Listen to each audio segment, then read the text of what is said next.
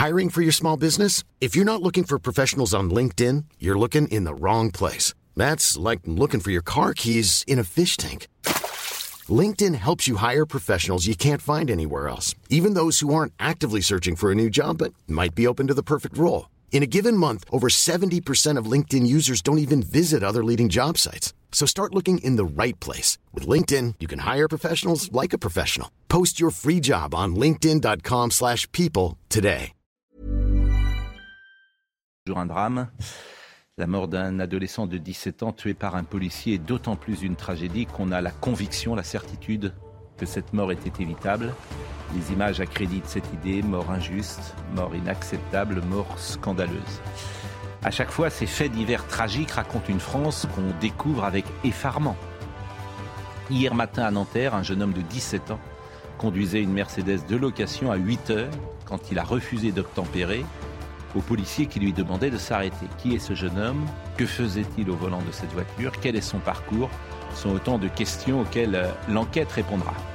J'observe que ceux qui réclament un délai de décence quand une grand-mère et sa petite-fille sont agressées à Bordeaux et dénoncent la récupération politique, j'observe que les mêmes étaient les premiers hier soir à condamner la police, à oublier la présomption d'innocence et à faire fi de l'enquête qui commence. Clémentine Autain, députée de la France Insoumise, a parlé d'une exécution sommaire.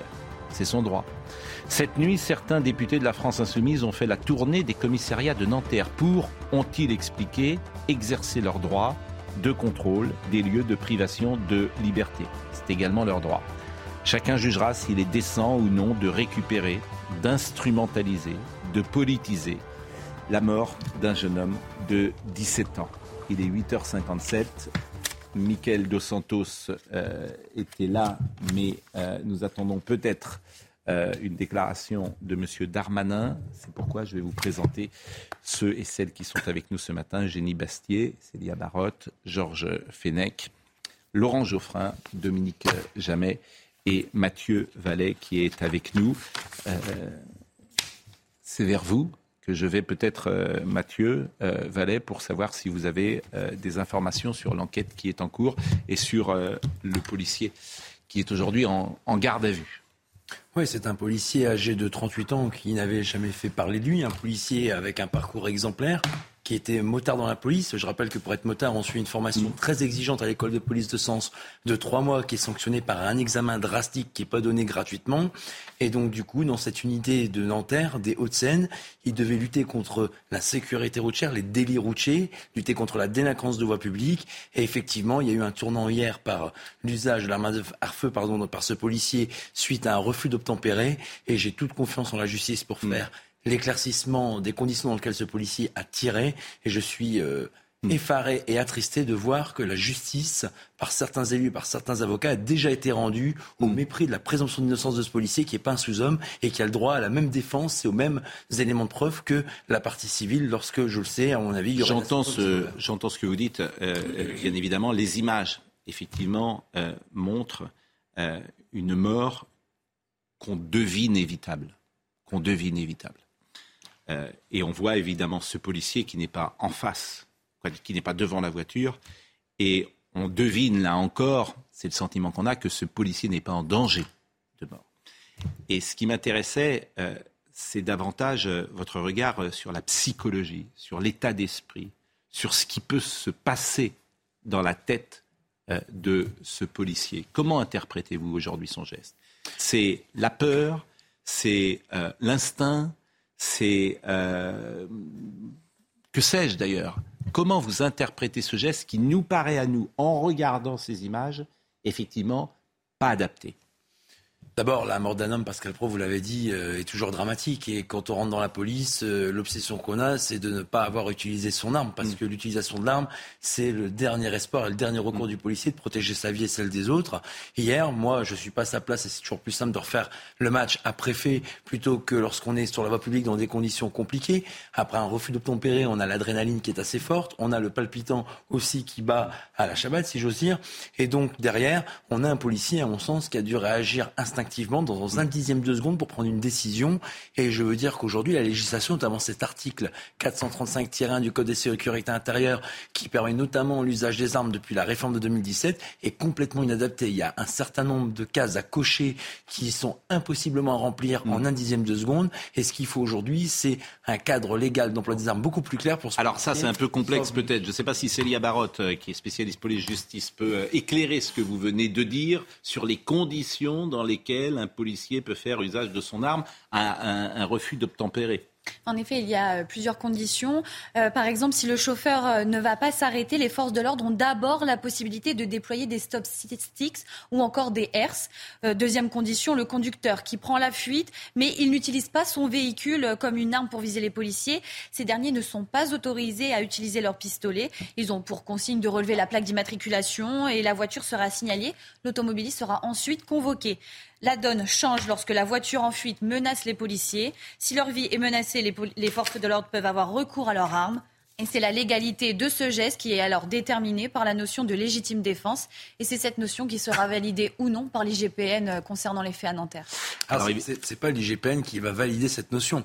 L'IGPN, je tiens à préciser, l'inspection générale de la police nationale, actuellement, ce sont des enquêteurs qui agissent sous les instructions du procureur de la République de Nanterre. Je pense que à l'issue de la garde à vue, le policier sera présenté à un magistrat, un juge d'instruction où le parquet va requérir, et je parle sur le contrôle de Georges Fenech, qu'il a été magistrat, un juge d'instruction indépendant qui mènera toutes les investigations, des expertises, des auditions, des confrontations, voire une reconstitution. Hmm. Ça prend du temps, mais ce qui est bien dans notre état de droit, c'est que on a toutes les parties qui pourront faire prévaloir leurs éléments, leurs versions, leurs preuves, et que c'est bien qu'on puisse rendre dans notre pays une justice sereine, impartiale, indépendante, ce que bafouent certains élus, d'ailleurs certains Alors, On en a, je l'ai dit tout à l'heure, et là-dessus, on peut voir d'ailleurs ce qu'a écrit euh, Clémentine Autain euh, ce qu'a écrit Jean-Luc Mélenchon, euh, ce qu'ont écrit. Et d'ailleurs, à rebours de ce qu'a écrit Fabien Roussel. Par exemple, Clémentine Autain, euh, les images du jeune homme tué par un tir de policier à Nanterre sont terrifiantes. Que reste-t-il de notre état de droit si un délit comme le refus d'obtempérer vaut une exécution sommaire? Vaut une exécution sommaire. Donc c'est des mots forts. Et, après, la recrudescence de ces meurtres, dit-elle, euh, doit nous saisir. Donc pour elle, il y a 13 meurtres en 2022. Donc quand la police euh, effectivement, tu. C'est hallucinant de parler de Bien sûr que c'est hallucinant, bien sûr, mais les réactions. Ça fait, des policiers des criminels. Bien sûr, bien sûr. Et à rebours, je voulais vous montrer le tweet de Fabien Roussel. Remarquable, euh, de dignité euh, et dans une volonté de laisser la justice et la police faire son travail. Toutes nos pensées vont à la famille et aux proches du jeune homme tué après un contrôle routier. Un refus d'obtempérer ne doit pas entraîner la mort. L'enquête désormais ouverte doit établir les conditions de l'utilisation de l'arme du policier. Justice doit être faite. Vous voyez, vous avez deux hommes à gauche, et même très à gauche, Parti communiste et France insoumise.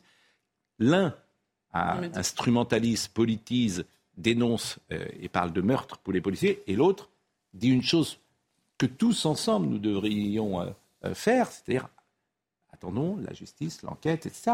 De toute façon, il y a une partie de la gauche qui rêve d'un George Floyd à la française pour faire le procès et instruire le procès d'une police mm. qui serait intrinsèquement raciste, parce que c'est mm. ça d'ailleurs le, sujet, c'est que la police serait raciste. Bien sûr. On euh, et qu'elle n'aurait pas tiré si c'était une personne blanche qui était au volant. C'est ça le discours qui est relayé et qui est. Et je, je voudrais dire une chose, vous l'avez dit dans votre euh, édito, c'est le deux poids deux mesures sur l'instrumentalisation. Rappelez-vous, pour l'affaire Lola, quand il y a des manifestations qui ont été organisées par Reconquête, euh, vous avez l'ensemble des, des, commentateurs de gauche qui ont dit que c'était une instrumentalisation odieuse. Vous avez même eu un documentaire sur le service public qui s'appelle Affaire Lola, de point, histoire d'une récupération par l'extrême droite. Est-ce qu'on aura un documentaire sur le service public Affaire euh, Naël, histoire d'une récupération sur l'extrême gauche? J'en doute fortement. Et, là, on voit bien qu'il y a une hypocrisie euh, fondamentale de, la, de, la, gauche et de l'extrême gauche. Ce qui est difficile, évidemment, euh, Eugénie Bastier. La gauche et l'extrême gauche, non. En l'occurrence, c'est la France insoumise. non, mais tout le Parti socialiste, Olivier Faure, euh, euh, vous avez bah, toute une partie du Parti socialiste. Non, mais c'était pas bien de, tuer quelqu'un pour un refus de tempérer, c'est la moindre des choses. Bon, Gérald Darmanin. On n'a pas mis en cause la police en général. Gérald Darmanin va prendre la parole. La, difficulté, évidemment, c'est que euh, ce moment n'est pas un temps de polémique, puisqu'un jeune homme de 17 ans est mort. Euh, mais je voudrais qu'on écoute Gérald Darmanin parce qu'il va prendre euh, la parole. Il est en direct, en tout cas euh, de la, préfecture de police. Laurent Nunez était tout à l'heure d'ailleurs sur ce plateau avec Laurence Ferrari. Olivier Faure parle de peine de mort. Hein. Et monsieur, et monsieur Darmanin, ministre de l'Intérieur, va prendre la parole dès qu'il aura le signal sans doute de toutes les télévisions qui se mettent en place à l'instant.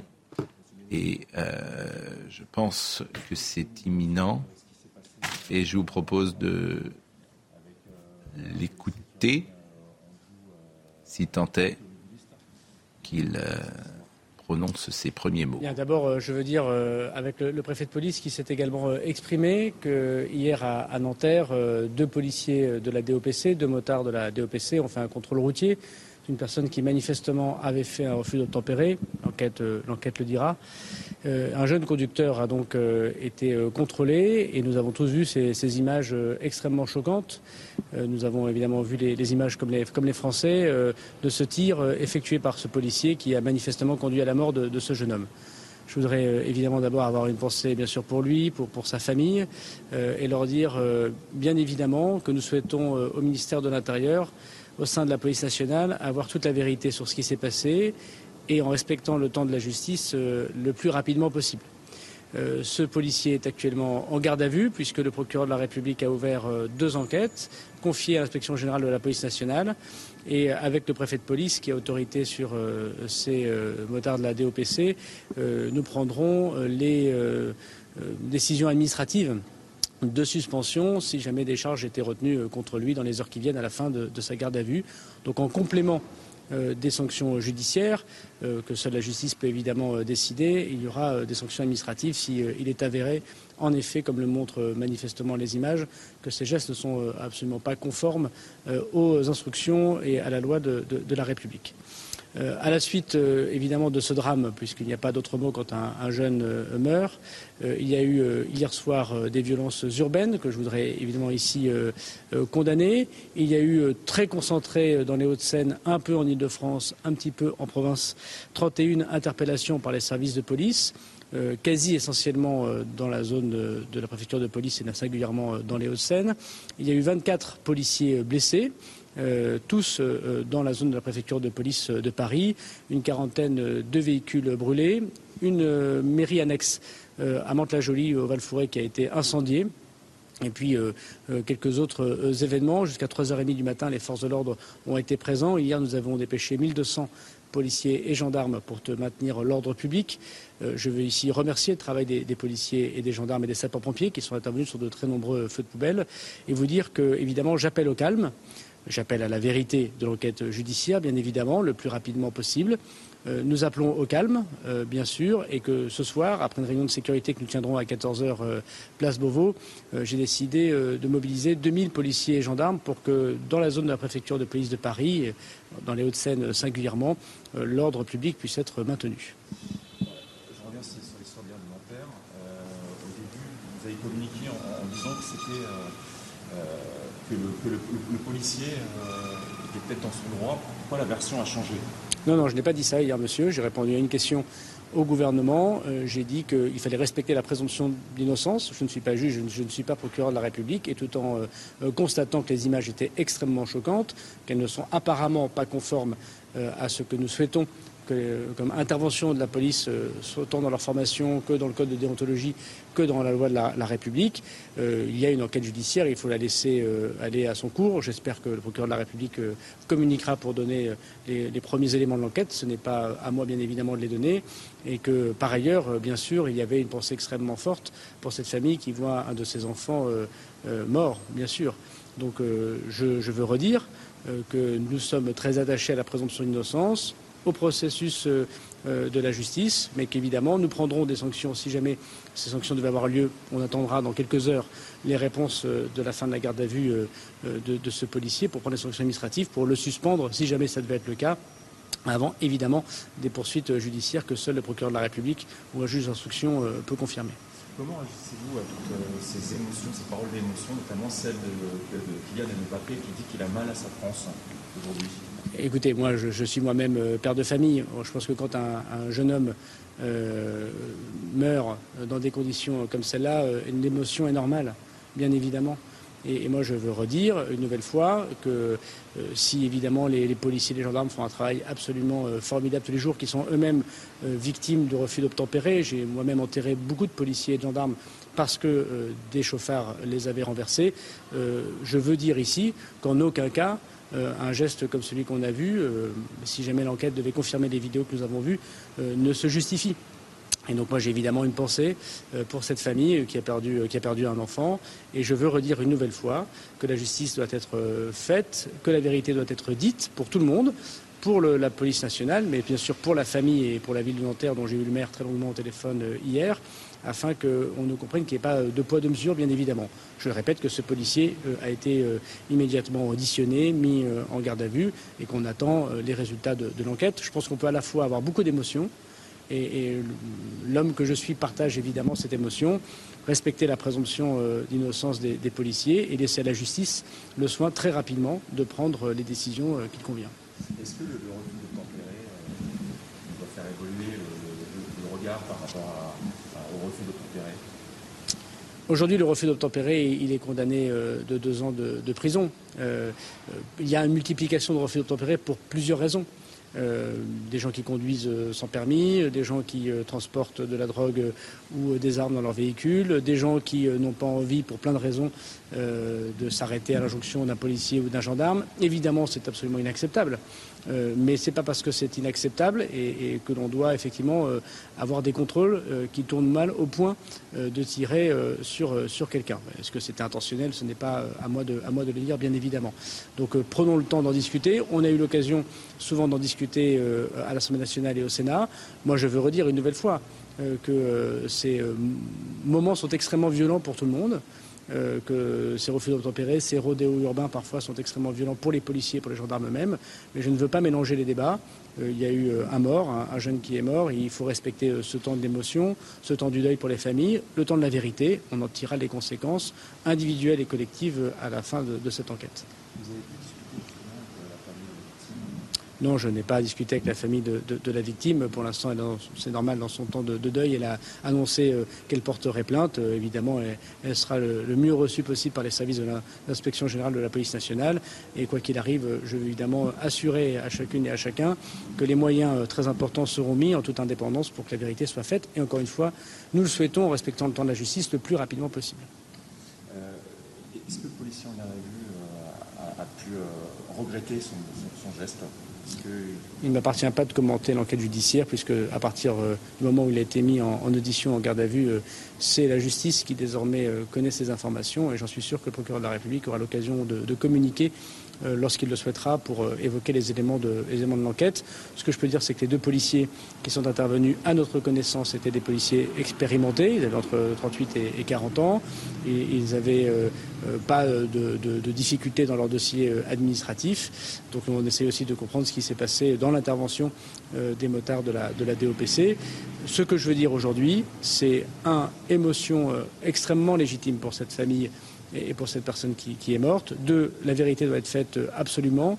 Trois, des sanctions seront prises s'il est prouvé dans les heures qui viennent, en effet, euh, que euh, des charges sont importantes et que ce policier est poursuivi en justice. Donc les sanctions administratives seront prises par le préfet de police. Et quatre, un appel au calme euh, puisque rien ne justifie euh, de brûler une mairie, euh, d'attaquer un centre des finances publiques, de brûler des véhicules de, particuliers.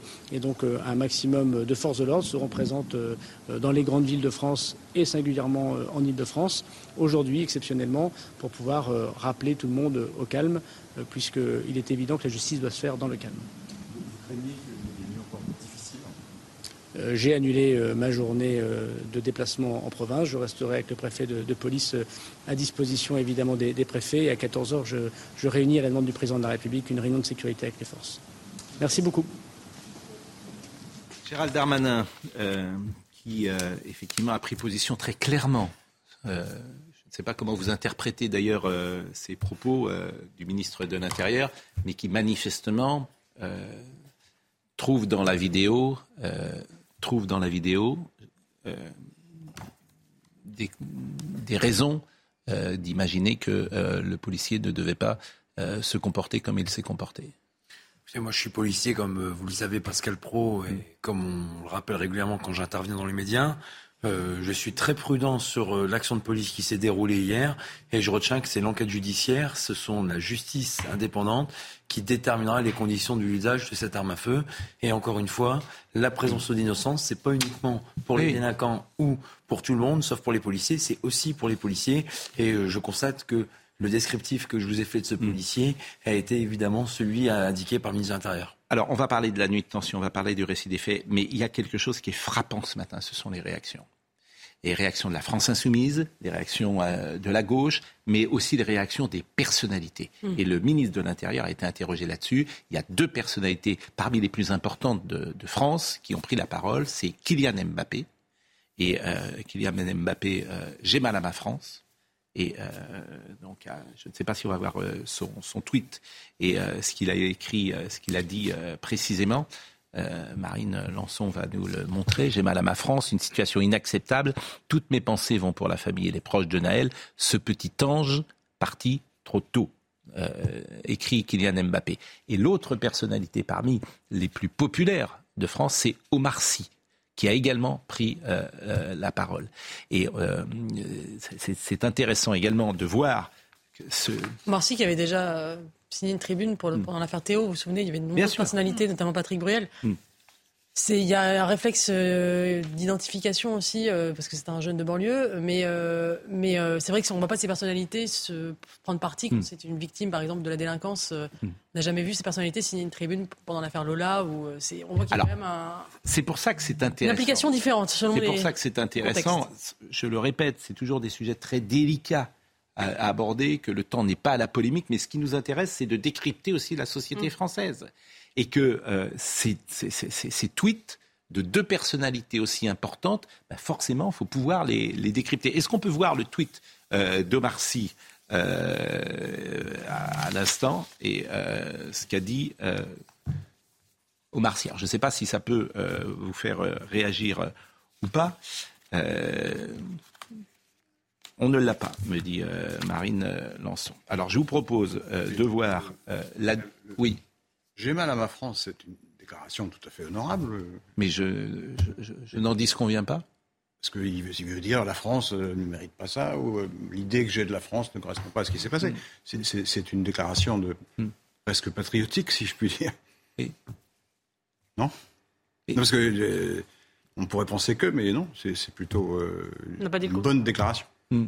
C'est c'est aussi, euh, Laurent. Enfin, c'est toujours difficile. Ce qui est compliqué, pour mm. tout vous dire, c'est que quand un policier est tué dans un. Euh, comment dire Lorsqu'il intervient dans un refus d'obtempérer, mm. ceux qui aujourd'hui disent j'ai mal à ma France ne disent pas j'ai mal à ma France. C'est ça qui est compliqué. voilà, c'est tout. Qui a la victime, ça vient, non, mais, de se produire. Mais c'est tout ce que je veux dire. C'est tout ce que je veux dire. Mm. Moi, Gérald Darmanin a raison sur ce qu'il a dit. il a eu tort de dire mais Ce que je veux vous... raison de dire ça ou pas Ce que je veux vous dire, hmm. c'est que... Non, mais vous répondez pas à ma question. Il a eu raison de dire ça, Mbappé, ça, ça, correspond. Mais je, ne sais pas s'il a raison ou pas, et c'est pas euh, ce que je veux vous dire. Hmm. Ce que je veux vous dire simplement, c'est que être policier en 2023, c'est impossible. Comment c'est possible? C'est difficile, dire. C'est impossible d'être sur le terrain.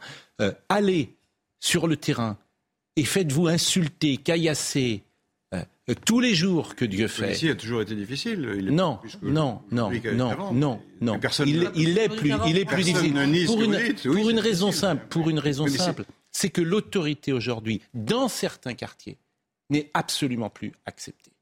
Il y a 30 000 refus d'obtempérer par an. Et que c'est tout. Je ne vois pas en quoi ça justifie ce qui s'est passé. Mais ça ne justifie pas du tout. Ne me dites pas ce pourquoi j'en parle? Parce que j'essaye de bah comprendre. le fait d'en parler, ça veut dire de dire bah, finalement ça peut se comprendre. Non, non j'essaye de comprendre et d'expliquer. Oui. J'essaye de comprendre et d'expliquer. Et je suis sur la position de Gérald Darmanin. Hmm. Il n'y a rien à rajouter ou à enlever à ce qu'il a dit. Dominique Jamais. De, de quoi s'agit-il? A priori, d'un fait divers, d'un malheur et d'un drame. Et la tendance naturelle dans un pays qui irait bien serait que tout le monde s'incline tout naturellement devant le malheur ce silence, ou en tout cas est un délai de décence.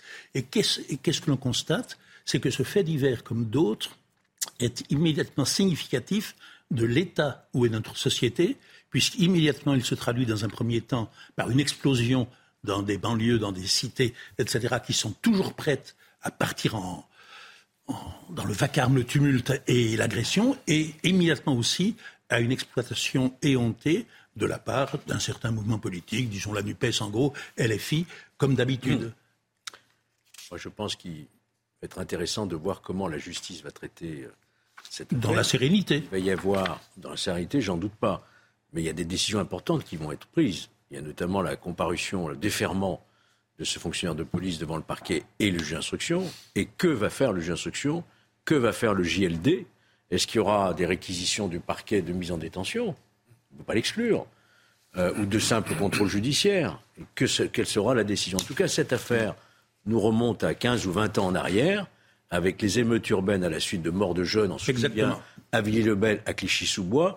On voit bien qu'on n'a rien réglé. avec une différence quand même, c'est que la position de Gérald Darmanin est sans ambiguïté ce matin. C'est vrai, et il a eu raison. je pense qu'il a raison. Parce que le cas paraît il, il, a tout à, il a tout à fait raison. Alors, euh, revenons sur euh, la déclaration de Marcy, parce que je voudrais vous montrer également ce qu'a dit Jules Condé, parce que ça fait partie effectivement des faits que je trouve intéressants, euh, si j'ose dire. Donc Omar Sy dit euh, Mes pensées et prières vont à la famille et aux proches de Naël, mort à 17 ans ce matin, tué par un policier à Nanterre. Qu'une justice digne de ce nom honore la mémoire de cet enfant.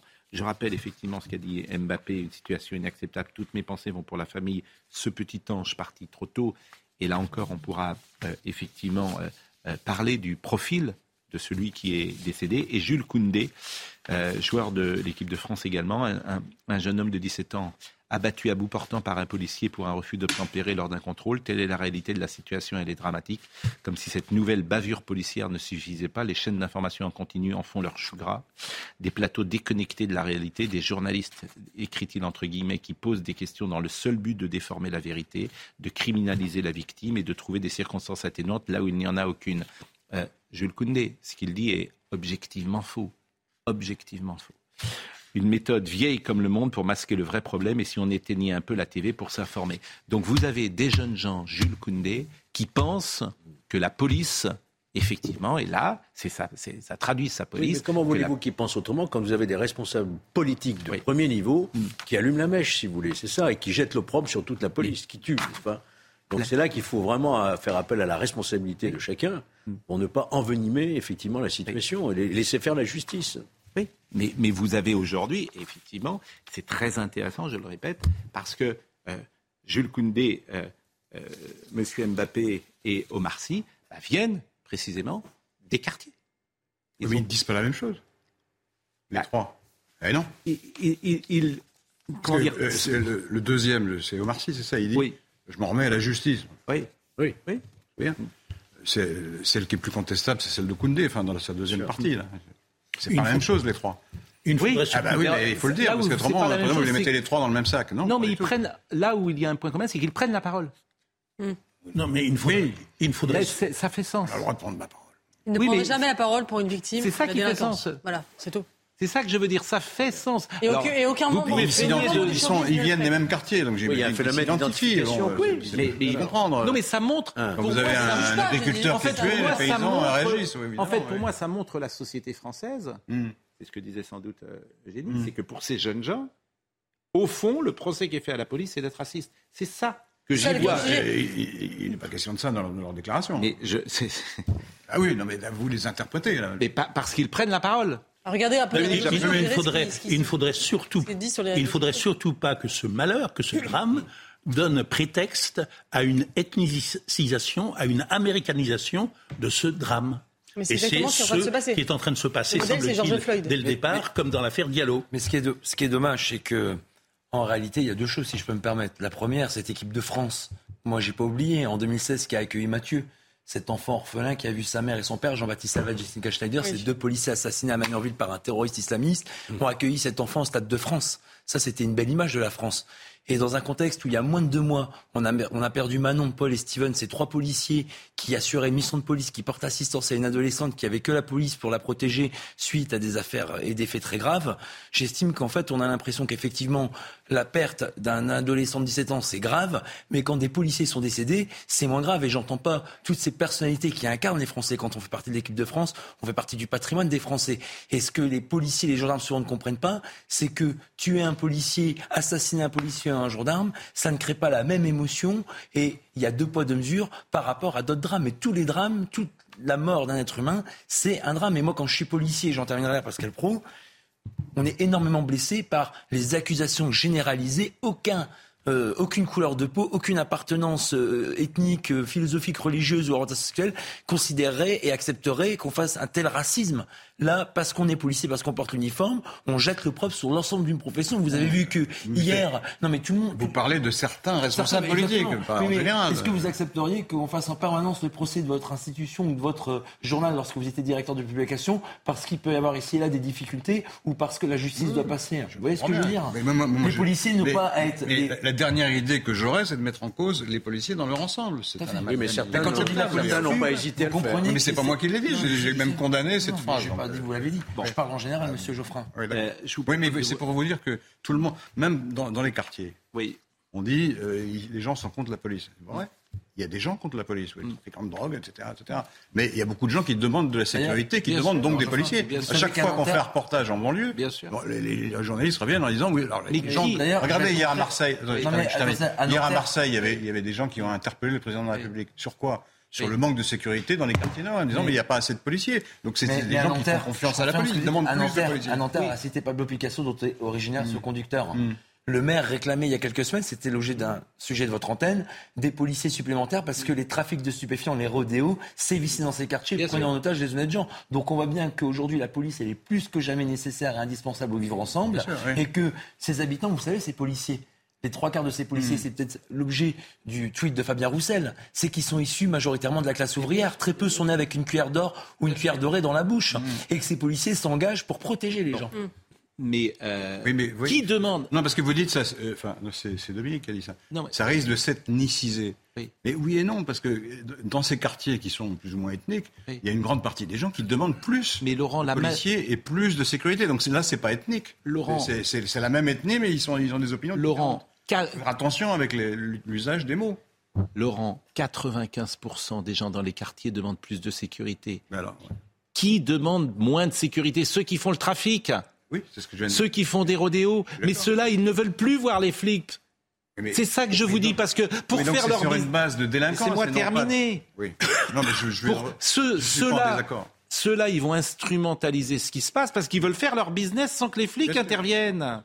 Et il y a la France insoumise qui met de l'huile sur le feu. Voilà. Mais c'est ça la difficulté de ce sujet. 95% veulent de euh, les premières victimes de ce qui se passe dans les quartiers populaires, c'est les habitants. Et, et, justement, il y a quand même un élément qui montre le dérèglement mental ou sociologique d'une partie de la population. Il faut avoir un mot, une pensée. C'est moins grave que d'être tué, évidemment. Mm. Pour les 42 malheureux complètement innocents qui, ce matin, ont retrouvé en bas de chez eux leur voiture brûlée. Alors, parmi les réactions, et puis après on verra euh, ce qui s'est passé cette nuit, euh, la peine, Jean-Luc Mélenchon, la peine de mort n'existe plus en France. Aucun policier n'a le droit de tuer, euh, sauf légitime défense. S'il s'agissait d'un refus d'obtempérer, de pollueurs ou d'émigrés fiscaux, on ne se poserait plus pas la question. Nous avons multiplié les alertes. Cette police incontrôlée, écrit-il, par le pouvoir, discrédite l'autorité de l'État. Elle doit être entièrement refondée. Condoléances affligées à la famille c'est quelqu'un qui instrumentalise, qui politise, mm. qui récupère. Clémentine Autain, je l'ai dit tout à l'heure, la recrudescence de ces meurtres. Donc vous avez un député de la République qui parle euh, de policiers qui ont tué parfois en situation de légitime de France. Elle parle de meurtre. Mm. Député de la République. Et M. Boyard, à, Nantes, la police à Nanterre, la police a encore tué. Chaque année, cette institution défaillante vole des vies. Tant que le gouvernement restera dans le déni, nous pleurons d'autres Ziyed, Bouna, Adama, Steve et Zineb. Toutes mes pensées sont à la famille. C'est incroyable, Adama, on ne sait même pas si la police est coupable. C'est, Parler de meurtre, mais c'est Bouna, ils ont fui la police. qui a été obtenue par le parquet, là. Hein. Homicide volontaire, c'est quoi? Contre le fonctionnaire de police. Hein. Oui. C'est meurtre. Hein. Oui, non, mais la recrudescence, là, elle a dit les 13. La, la recrudescence de ces meurtres, écrit Clémentine euh, Autain. Donc, ce qui est factuellement euh, faux, faux, totalement. oui, mais elle est députée de la République. C'est grave de dire cela. Bah, oui, je suis. Euh, mais en l'espèce, c'est bien l'homicide volontaire qui a été retenu pour l'instant. Ça peut évoluer, bien entendu. La présomption d'innocence, il faut la respecter. Mm. Bon, nuit de tension à Nanterre. Je vous propose de voir le sujet de Maureen Vidal. Des voitures ravagées par les flammes. Des scènes comme celle-ci se sont produites toute la nuit dans plusieurs quartiers à Nanterre et notamment dans la cité Pablo Picasso. Dès 20h hier, la situation dégénère entre les forces de l'ordre et plusieurs individus. Deux unités de force mobile sont présentes, dont une partie de la CRS 8 spécialisée dans les violences urbaines. Ciblés par des jets de mortier d'artifice et face au nombre d'émeutiers, certains policiers sont obligés de rebrousser chemin. Des barricades sont dressées par plusieurs individus. Du mobilier urbain est détruit, abribus, panneaux publicitaires et poubelles. En témoignent ces images filmées un peu plus tôt dans la soirée. Des scènes qui se déroulent au pied des bâtiments devant les riverains. La préfecture assurait que la situation était contenue peu avant minuit, mais les tensions se sont étendues dans plusieurs communes voisines. Euh, est-ce qu'on a des précisions euh, sur euh, les interpellations cette nuit? Est-ce qu'on sait euh, des nouvelles informations à nous donner, Célia Barotte? Ce matin, Laurent Nunez était invité sur notre antenne.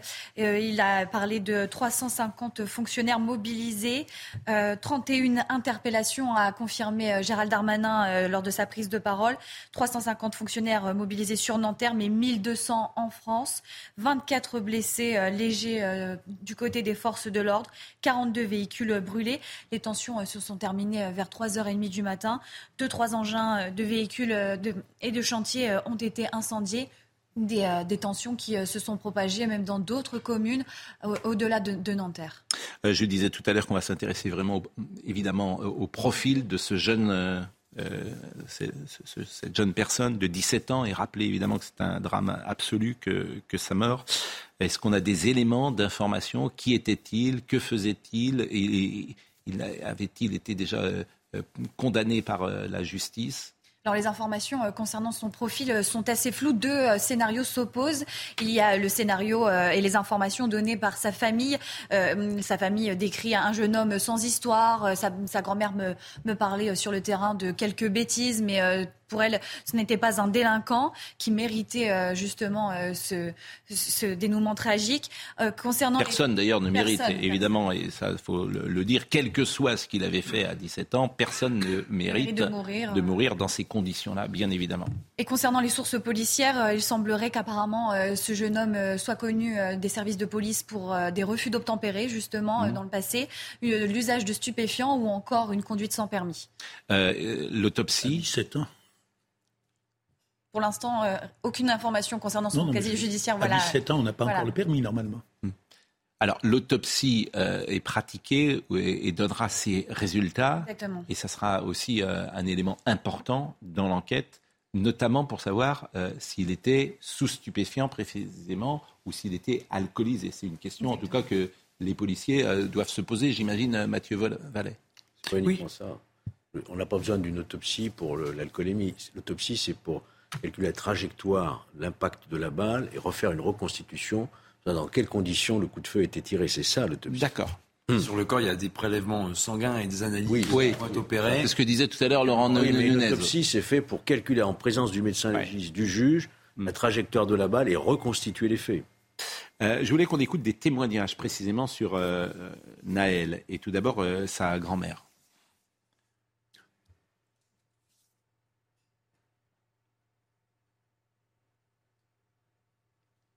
Il est adorable. Il fait des petites bêtises comme tout le monde, comme tout le monde.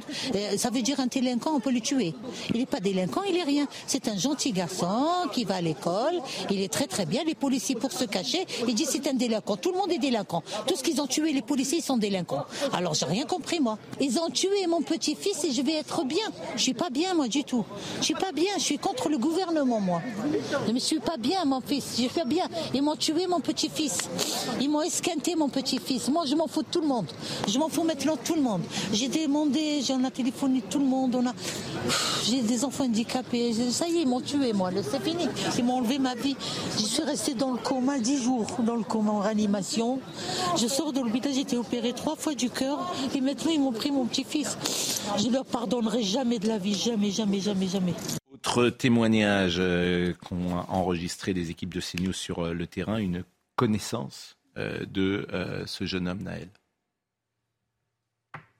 Ce petit, il était très très bien. Il n'est pas du tout connu, mais pas du tout connu de la police. En fait, il était là grandi dans le quartier comme tout le monde, comme tous les enfants, comme mon enfant, comme tout le monde. C'était son seul enfant. On vient l'abattre dès le matin comme ça, à coup de fusil dans sa tête, alors que c'est un enfant, il était en règle dans le quartier. Il n'a jamais rien fait. Au contraire, il était avec moi il y a deux ans en vacances. C'était une crème. Il n'y a pas plus crème que cet enfant-là, en fait. Il n'y a pas. Il n'y a pas. J'ai il n'y a pas plus crème en fait. Il a toujours été correct, il a toujours été respectueux. Ça a été un enfant irréprochable en fait. Et voilà, on l'a battu ce matin alors qu'il n'a jamais fait de stupéfiant, il n'a jamais fait de prison, il n'a jamais rien fait, il a toujours été dehors, il a toujours respecté tout le quartier, il a toujours respecté tout le monde en fait. Et je comprends pas pourquoi ce matin il a été abattu en fait par un gendarme. On a la vidéo du gendarme lui tirant dessus on l'a, la vidéo, elle tourne dans tous les snaps, dans tous les réseaux, elle tourne cette vidéo-là. C'est pas normal en fait. Ces gens-là, ils devront utiliser leur arme en, Irak, pas ici, sur des gamins de 17 ans. Non, non. Autre témoignage, et c'est intéressant ce que disent les habitants, euh, en tout cas certains habitants, bien évidemment, qui ont été interrogés, ce rapport qu'ils peuvent avoir aujourd'hui avec euh, la police sur le terrain. Les tensions, elles sont le fait de la police, elles ne sont pas le fait des gens qui sont là? S'il y a des tensions, c'est parce qu'il y a quelqu'un qui a été tué. Pourquoi ils veulent faire la violence, les, jeunes hommes dans les quartiers? C'est parce qu'ils en ont marre et c'est répétitif, il y a beaucoup de violence. C'est répétitif, il y a beaucoup de morts. Donc là, il faut faire quelque chose. Je viens d'arriver de, mon travail euh, et je viens de voir tous ces cars de police. Moi, pour mettre, c'est mettre de l'huile sur le feu et les jeunes ne vont pas en rester là, je pense. Ça va être devenir... Euh, c'est inquiétant, c'est très inquiétant. Ça peut partir très très vite et puis euh, tout le monde n'est pas bac plus 5 dans sa tête non plus. Hein. donc bon, euh, je me joins à ce qu'a dit euh, notre maire, Patrick Jarry. Il, comprend la situation et appelle au calme. Tout à l'heure des personnalités qui avaient réagi euh, au Marcy, Kylian Mbappé Jules Koundé. Je disais que ces personnalités venaient parfois des quartiers. Il faut préciser que Jules Koundé ne vient pas d'un quartier, il vient d'un petit village de Gironde et c'est important de le préciser. Je voudrais qu'on écoute le préfet Nunez, qui était tout à l'heure sur notre antenne, euh, dans les réactions, et notamment il s'est exprimé euh, sur euh, les affrontements de la nuit. 350 fonctionnaires et militaires, fonctionnaires de police militaire de la gendarmerie qui étaient mobilisés essentiellement hein, sur Nanterre et qui ont fait un travail remarquable pour éviter des débordements. Donc ces petits groupes on, se sont se sont euh, engagés dans plusieurs quartiers de Nanterre euh, tout au long de la soirée, puis une partie de la nuit, puisque les derniers incidents se sont terminés à 3h30. Et euh, voilà, donc nous avons systématiquement poursuivi pour chasser ces petits groupes, éviter qu'ils ne commettent des exactions graves. Et il y a eu 24 interpellations. Mhm. Et des blessés côté policier Il y a eu 24 blessés légers parmi les, forces de police et les militaires de, la gendarmerie. Et nous déplorons quelques, enfin 42 véhicules brûlés. Il y a eu deux ou trois trois engins également de poids lourds, engins euh, de chantier qui ont été euh, brûlés, quelques cabanes également euh, de chantier, et puis surtout les forces de l'ordre ont évité, comme ont tenté de le faire un certain nombre de, personnes, ont évité que des personnes entrent ou dégradent, brûlent des commerces ou certains bâtiments publics, et je veux à nouveau saluer leur action avant d'écouter Marc Lamola, qui est un ancien policier, et que hier euh, j'ai cité à l'antenne, puisqu'il m'a écrit pendant notre émission l'heure des pros hier soir, être flic aujourd'hui, c'est faire le sale boulot et servir de serpillière à une certaine société à l'extrême gauche. Euh, l'hémorragie des effectifs l'atteste. Le décès de ce jeune homme reste un drame, mais euh, pour moi, euh, même j'ai trouvé une situation similaire. Je sais que je sais ce que c'est, m'écrivait-il, de tirer sur un homme, et c'est pourquoi je lui ai demandé de témoigner avec nous ce matin. Il sera précisément dans quelques secondes avec nous. Mais écoutez, euh, Laurent Nunez sur le contrôle. comment contrôler aujourd'hui ces jeunes gens qui refusent parfois euh, tout contrôle précisément et qui sont euh, dans ce qu'on appelle le refus d'obtempérer? Écoutez le préfet de police de Paris. Ces deux motards étaient, euh, s'étaient vus assigner cette mission. Donc, premier réflexe, évidemment, de demander dans quel contexte a eu lieu ce contrôle routier. Donc voilà, des individus, trois individus dans un véhicule qui commettent des infractions, ils sont contrôlés, il y a un refus d'obtempérer, un premier refus d'obtempérer, puis le véhicule est bloqué dans le flot de circulation, il y a le contrôle euh, au cours duquel euh, ce, coup de, ce coup de feu euh, est tiré. Mhm. Voilà, donc je, je n'ai pas de commentaire à faire. J'ai, Vous n'avez pas d'explication à ce J'ai dit et je redis que évidemment ce geste euh, m'interpelle euh, et que l'enquête doit euh, faire toute la lumière sur euh, les circonstances hein, de, de ce contrôle, ce qui s'est passé juste avant, ce qui s'est passé dans l'habitacle. Ça, c'est la justice qui doit le dire. Évidemment, il faut respecter le principe de présomption d'innocence. Je- Je m'aperçois que le nombre d'incidents arrive précisément au moment du contrôle avec le refus d'obtempérer. Qui se sont multipliés. Bon.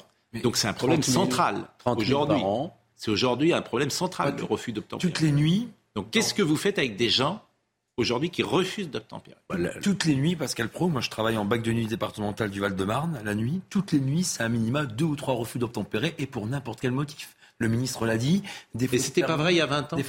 Mais euh, il y a 20 ans, il y en avait moins. Et il y a 20 ans, en réalité, lorsque les policiers ou les gendarmes prenaient en charge un véhicule qui refusait de s'arrêter, on n'avait pas des personnes qui conduisaient ces véhicules qui voulaient tuer des policiers ou des gendarmes. Vous avez cette gendarme Mélanie Lemay qui a été fauchée, traînée Hmm. et percutée par un police qui a succombé à ses blessures.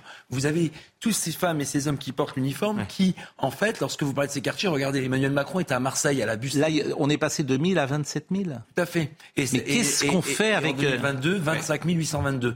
Mais en fait. Mais les policiers aujourd'hui, moi je suis policier, je suis à- dans la BAC, comme vous dites, à 2 h du matin, mais je j'interviens plus. Mais vous savez, Je dis, je ne vais, pas y- je vais pas y aller, il y a trop de dangers. Je vous donne un ressenti. D'abord, je peux tuer que- quelqu'un, effectivement, et c'est, je, n'ai pas envie d'être avez des responsable. policiers qui patrouillent en brigade anticriminalité, en brigade spécialisée de terrain, en brigade territoriale de contact ou police secours, qui sont régulièrement requis par les habitants, par les élus, parce qu'il y a des individus qui font du rodéo en deux roues ou en quatre roues avec leur véhicule et qui peuvent à tout moment faucher des enfants dans un parc, faucher des familles qui vont à l'école ou au travail.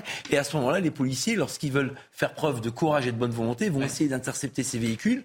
C'est jamais gagnant pour les policiers. faut- Si on intercepte ces véhicules, que ça se passe bien, c'est notre travail. Si ça se passe mal, c'est la faute des policiers. Et si on ne fait rien, c'est aussi la Mais faute faut, des il faut policiers. rappeler, Georges Fenech. il faut rappeler que le refus d'obtempérer en lui-même n'autorise pas l'usage des armes. Attention.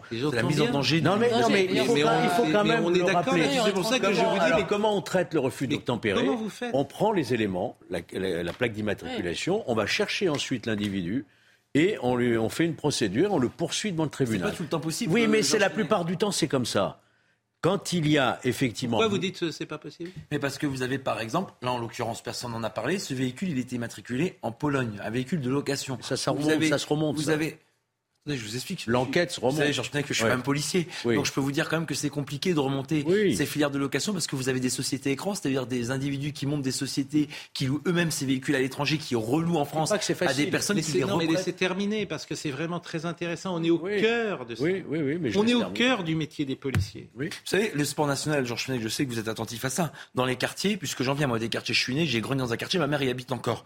Vous avez en fait des individus qui, à longueur de journée, se prêtent les deux roues et les véhicules. Sur les deux roues, parfois, il y a des cagoules, il y a des dissimulations de visage qui permettent pas, malgré la vidéoprotection, malgré la connaissance des délinquants par les policiers de terrain, de pouvoir identifier les personnes. Et là où moi j'accuse l'Europe, c'est que dans un système européen où on doit coopérer entre les pays, vous avez des véhicules immatriculés en Allemagne, immatriculés en Pologne. J'entends bien, mais comment on fait, genre, euh, Laurent Geoffrin, comment on fait aujourd'hui avec, et visiblement ceux qui refusent d'obtempérer, c'est qu'ils ont des bonnes raisons de refuser d'obtempérer. C'est-à-dire que ils ont souvent des bonnes raisons. A priori, vous, si vous Des êtes mauvaises. arrêté, si vous êtes Parce qu'ils ont de la drogue à, à bord de véhicules. quand je dis des bonnes raisons, vous me comprenez. Ouais. Si vous vous êtes arrêté par les policiers, jamais il y aura un refus d'obtempérer. Pas sûr ça. Jamais. Non mais sérieusement, sérieusement. Et puis, sûr, et puis c'est oui, vrai pour Dominique. scooter d'être, euh, Bon, et puis ja- bon, et puis jamais, mais jamais il y aura un refus d'obtempérer. Donc Hmm. ceux qui sont dans le refus d'obtempérer, c'est effectivement qu'il y a un souci, sans doute. On est Vous en convenez. Ce sont autrement ils, ils collaboreraient. Donc qu'est-ce que vous faites aujourd'hui avec ces jeunes gens dans les il y a un code cités pénal en France. Il, y a un code pénal, il faut je ne dis pas que c'est facile. Oui. Moi, il y a c'est deux ans de prison, donc on peut, on peut quand même.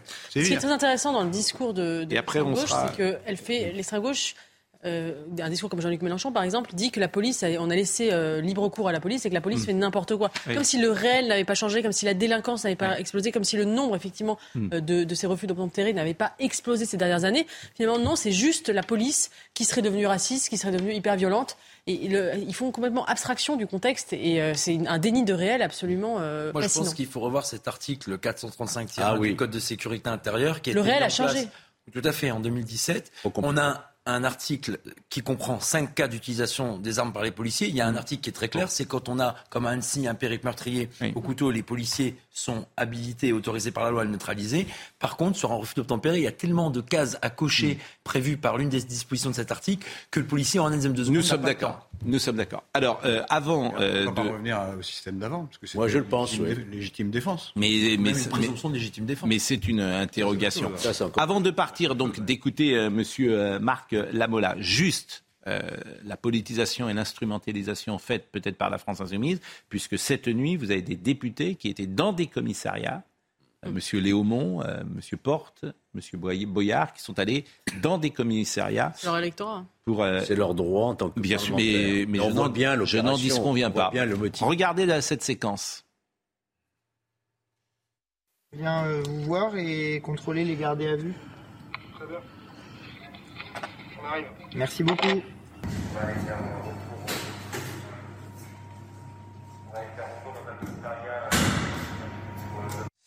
Marc Lamola est en direct de Marseille avec nous. Euh, bonjour, Monsieur Lamola. Je vous ai demandé de venir. Vous étiez venu d'ailleurs sur ce plateau parce que vous aviez écrit euh, un récit de votre aventure de policier.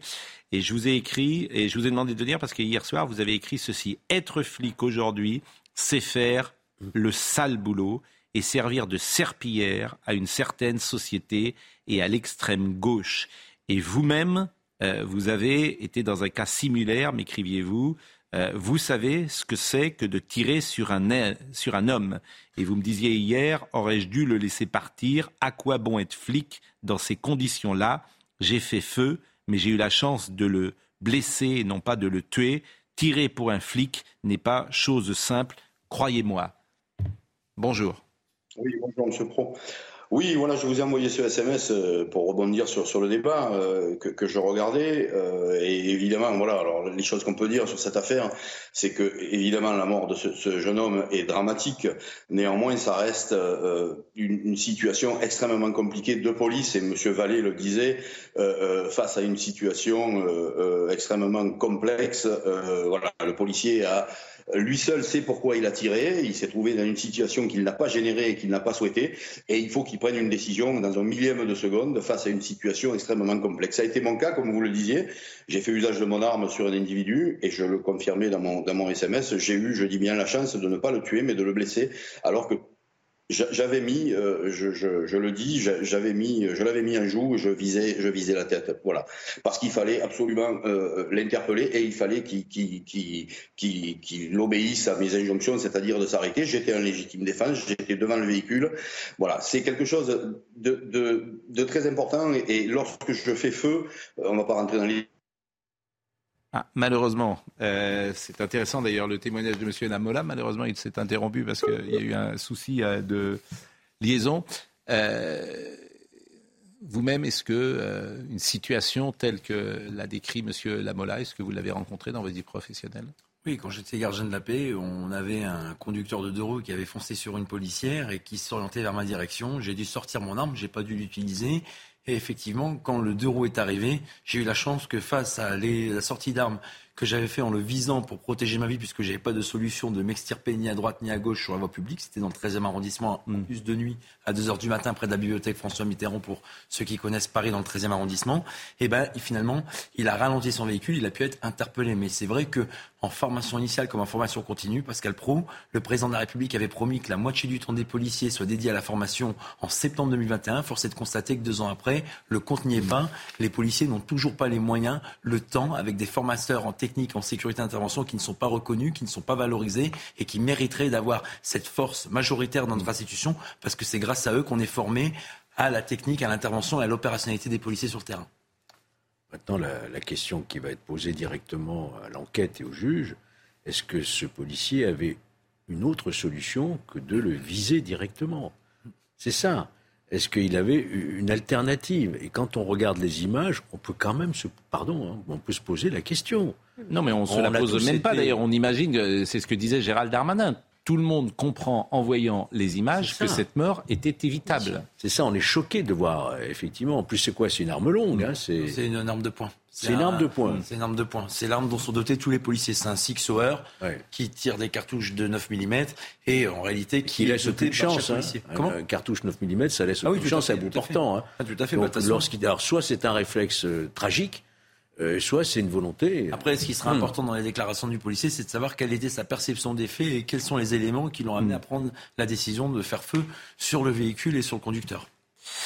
Il y a un euh. point qui n'est pas éclairci, excusez-moi, je pose la question, mais j'ai lu, peut-être dans des journaux mal informés, que de sources policières, on avait dit au départ qu'il y avait eu une volonté d'écraser le, le, policier, enfin qu'il avait été chargé par le véhicule.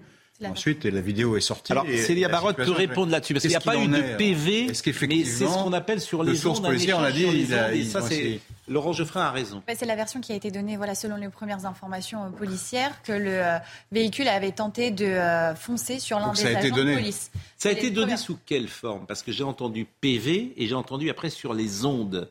Euh, est-ce qu'il y a eu des PV de déposition des policiers ou est-ce que c'est dans l'échange euh, entre services et sur les ondes que cette, que cette affirmation À ma connaissance, aucun PV ne nous a été aussi transmis concernant mm. cette information. En tout cas, sur, sur les ondes et entre sources policières, mm. ça a été la première version qui nous a été présentée.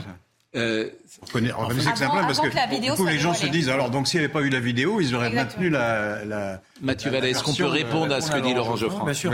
En fait, immédiatement après les faits, mm. on a des échanges verbaux qui s'opèrent entre les policiers et leur hiérarchie. Les premières déclarations des agents sont portées à la connaissance à la fois de l'autorité policière, le directeur de la sécurité des Hauts-de-Seine, le préfet de police, mais aussi par un officier de police judiciaire qui se déplace sur place et qui fait un avis au parquet. Ensuite, le fond d'écriture, je le rappelle, est traduit quand il y a un procès verbal qui vaut preuve d'information, c'est dans le code de procédure pénale, et qui, s'il contient des éléments inexacts ou faux, constitue un fond d'écriture qui est passible d'une réclusion criminelle de 15 ans. Mais là, effectivement, les échanges verbaux ne rentrent pas normalement sur le coup de cette loi, puisqu'il faut. Mais il y a eu ces échanges, si je comprends il y a eu des premiers échanges qui ont été donnés Erronés, les suites. Oui, mais des fois, vous contredit par la vidéo. des fois, Laurent Geoffrin, vous avez des échanges qui sont donnés et qui sont infirmés ou confirmés après par des éléments complémentaires. Après, je oui, mais vous voyez bien comment les gens. Euh, oui, je comprends. Je comprends que ça peut jeter. Euh, D'accord, ils, ont, ils, ont, ils ont baratiné quand la vidéo est sortie. baratiné, c'est peut-être pas le terme, Laurent, parce que peut-être qu'il a estimé effectivement, que sa vie était en danger. Il est contre le véhicule tout de même. Hein, il n'est pas à 2 ou 3 mètres du véhicule. Parmi les réactions politiques, euh, celle de Nicolas Dupont-Aignan, qui dit ce que nous avons dit ici depuis quelques minutes. À chaque tragédie, il est prôné matin, midi et soir de ne surtout pas faire de récupération politique. Dès qu'un policier ou gendarme est impliqué, étrangement, tout est possible. Attendons les résultats de l'enquête. C'est vrai que ce deux poids, deux mesures est euh, remarqué euh, par tout à chacun. Euh, Marc Lamola est de retour euh, avec nous, mais euh, Marine Lançon me dit que la liaison n'est pas parfaite. Donc on peut peut-être écouter Sébastien Chenu qui était présent sur l'antenne de RTL ce matin. D'abord, c'est toujours un drame qu'un gamin de 17 ans perde la vie, quelles que soient les circonstances. C'est toujours un drame et il faut le déplorer. Ça dit évidemment beaucoup de choses de notre société. On va peut-être y revenir. Maintenant, c'est le temps de l'enquête. Moi, je crois qu'il faut être très précautionneux euh, sur tout ça, ne pas euh, euh, s'emporter, ne pas chercher des responsabilités qui n'existeraient peut-être pas ici ou là. On ne sait pas. C'est le temps de l'enquête. Il faut le respecter, tout comme il faut respecter la présomption d'innocence pour les policiers qui sont mis en cause. Ces images choquent toujours, évidemment, lorsque quelqu'un se fait euh, abattre à bout portant, euh, c'est choquant. On est dans une société de l'image, mais nous n'avons que euh, des images partielles, voire partiales. Nous ne savons pas. Et moi, je ne veux pas entrer dans le débat qui est celui de condamner avant de savoir. C'est l'enquête qui dira les choses. De toute façon, la police, c'est un, organe qui est très contrôlé dans notre pays, et tant mieux. C'est, je crois, le corps de fonctionnaires qui est le plus sanctionné parce que le plus contrôlé. Voilà ce pouvait dire ce matin sur euh, cette euh, tragédie. Célia Barotte, il y a peut-être quelques éléments d'information à, apporter Alors, dès ce soir, euh, Gérald Darmanin a annoncé euh, la mobilisation de 2000 policiers pour assurer la sécurité et éviter de nouveaux épisodes de, de violences urbaines. À savoir également que l'avocat de la victime a annoncé trois plaintes ces prochains jours. L'une visera l'auteur du tir pour homicide volontaire, une autre pour son collègue euh, concernant euh, le motif de, de, complicité et une troisième pour faux en écriture publique qui sera déposée à l'encontre des policiers qui, euh, comme on l'expliquait tout à l'heure, ont affirmé que le jeune homme avait tenté de commettre un homicide sur leur personne. Mais c'était pas en écriture justement, faux en écriture pu publique. C'est-à-dire qu'ils Là, ça sera une plainte. Ouais. C'est une plainte de, de, de des avocats de la victime. Euh, je, je, lis d'ailleurs le communiqué des, des, avocats. Nous annonçons que nous déposerons ces prochains jours une plainte. Son intention de donner la mort ne fait aucun doute parle évidemment du policier, puisqu'il résulte de la bande son de la vidéo qu'il annonce avant son tir Je vais te mettre une balle dans la tête. C'est ce que dit le communiqué de l'avocat. Est-ce que euh, on entendrait sur la vidéo, euh, je vais te mettre une balle dans la tête. La plainte visera également son collègue pour complicité d'homicide volontaire, lequel semble faire injonction à son collègue de faire feu en disant shoot-le juste avant le tir. Est-ce que la vidéo permet d'entendre ces mots? C'est assez compliqué, il faut vraiment porter l'oreille euh, attentivement sur, sur la vidéo. Pour l'instant, aucune confirmation n'a été faite concernant... Euh, ces, ces, propos et que mm. ces propos viennent euh, du policier. En tout cas, euh, beaucoup de témoins et euh, plusieurs personnes qui ont euh, eu connaissance de cette vidéo euh, confirment ces, ces, dires. Et une seconde plainte pour faux en écriture publique, c'est la question que je vous posais. C'est-à-dire que leur témoignage a été écrit. faux en écriture publique sera déposé à l'encontre des policiers qui ont affirmé que le jeune homme avait tenté de commettre un homicide sur leur personne en tentant de les percuter. La question que je vous posais tout à l'heure, est-ce qu'ils l'ont dit euh, de vive voix dans les échanges ou est-ce que ça a été ou est-ce que ça a été parce que dans ces cas-là une la, plainte pour faux en écriture euh, publique euh, n'est pas matérialisée s'il n'y a pas de PV. Si je, je vous pose la question, si je comprends bien. Pour l'instant, pas à ma connaissance. D'accord, c'est important de, de, le dire. Bon, je vous remercie beaucoup, Célia. Je vous remercie beaucoup, Mathieu Vallet, d'être venu témoigner. On va marquer une pause et nous parlerons euh, nous essaierons d'ailleurs de retrouver la liaison avec Marc Lamola et on parlera des autres sujets de l'actualité euh, du jour. À tout de suite. Michael Dos Santos est avec nous. Il est 10h euh, et nous rappelle les titres du jour. Une vidéo extrêmement choquante, a priori non conforme à ce que nous souhaitons dans la police. Gérald Darmanin évoque la mort de l'adolescent de 17 ans hier à Nanterre suite à un refus d'obtempérer. Le ministre de l'Intérieur réclame néanmoins le respect du temps judiciaire pour avoir la vérité et la présomption d'innocence pour le policier. Deux mineurs sont jugés aujourd'hui au tribunal de grâce pour l'agression d'Angèle, 89 ans. Cette grand-mère avait été attaquée violemment à Cannes en août dernier pour un vol de sac à main. Elle avait notamment reçu un coup de pied, un coup de poing en plein visage. Un acte de violence qui avait scandalisé l'opinion publique. Et puis au moins 8 morts, dont 3 enfants, 56 blessés aussi lors d'une frappe russe en Ukraine. Un restaurant de Kramatorsk, grande ville de l'Est du pays, a été touché par deux roquettes. Ce lieu est fréquenté par des militaires et des journalistes. Laurent Couzon est sur ce plateau. Il est chef d'orchestre et il est compositeur. Il est à l'origine d'une tribune pour alerter sur le danger de son métier de compositeur. Elle va paraître dans les jours qui viennent. Un combat qui, ressemble, qui rassemble les musiciens. Avant-hier, des musiciens venus de toute la France sont rassemblés pour jouer sur euh, la place du Palais Royal à Paris devant le ministère de la Culture. Vous demandez à Rima Abdul Malak d'agir et vous alertez sur des difficultés euh, financières.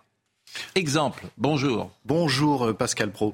Euh, absolument. D'abord, je suis content euh, en tant qu'artiste de musique classique d'être invité sur un plateau de télévision parce que c'est vrai qu'on n'a pas souvent l'occasion d'y accéder. Et notre, on a l'impression un peu d'être des grands oubliés du ministère de la Culture. C'est vrai que dernièrement, il y a eu des actions de plusieurs musiciens qui sont venus, des orchestres, des maisons d'opéra euh, à la porte de, du ministère de la Culture pour interpeller d'une part d'une baisse euh, dramatique des subventions à la fois du ministère et des collectivités territoriales sur la préservation des orchestres symphoniques et des opéras. Et puis aussi, en ce qui concerne mon métier, qui est un des plus beaux métiers du monde, le métier de compositeur, en tout cas de compositeur pour ces, ces, ces, ces orchestres qui perpétuent la grande mmh. tradition de la musique, ben, de la disparition totale des programmations, notamment de musique classique.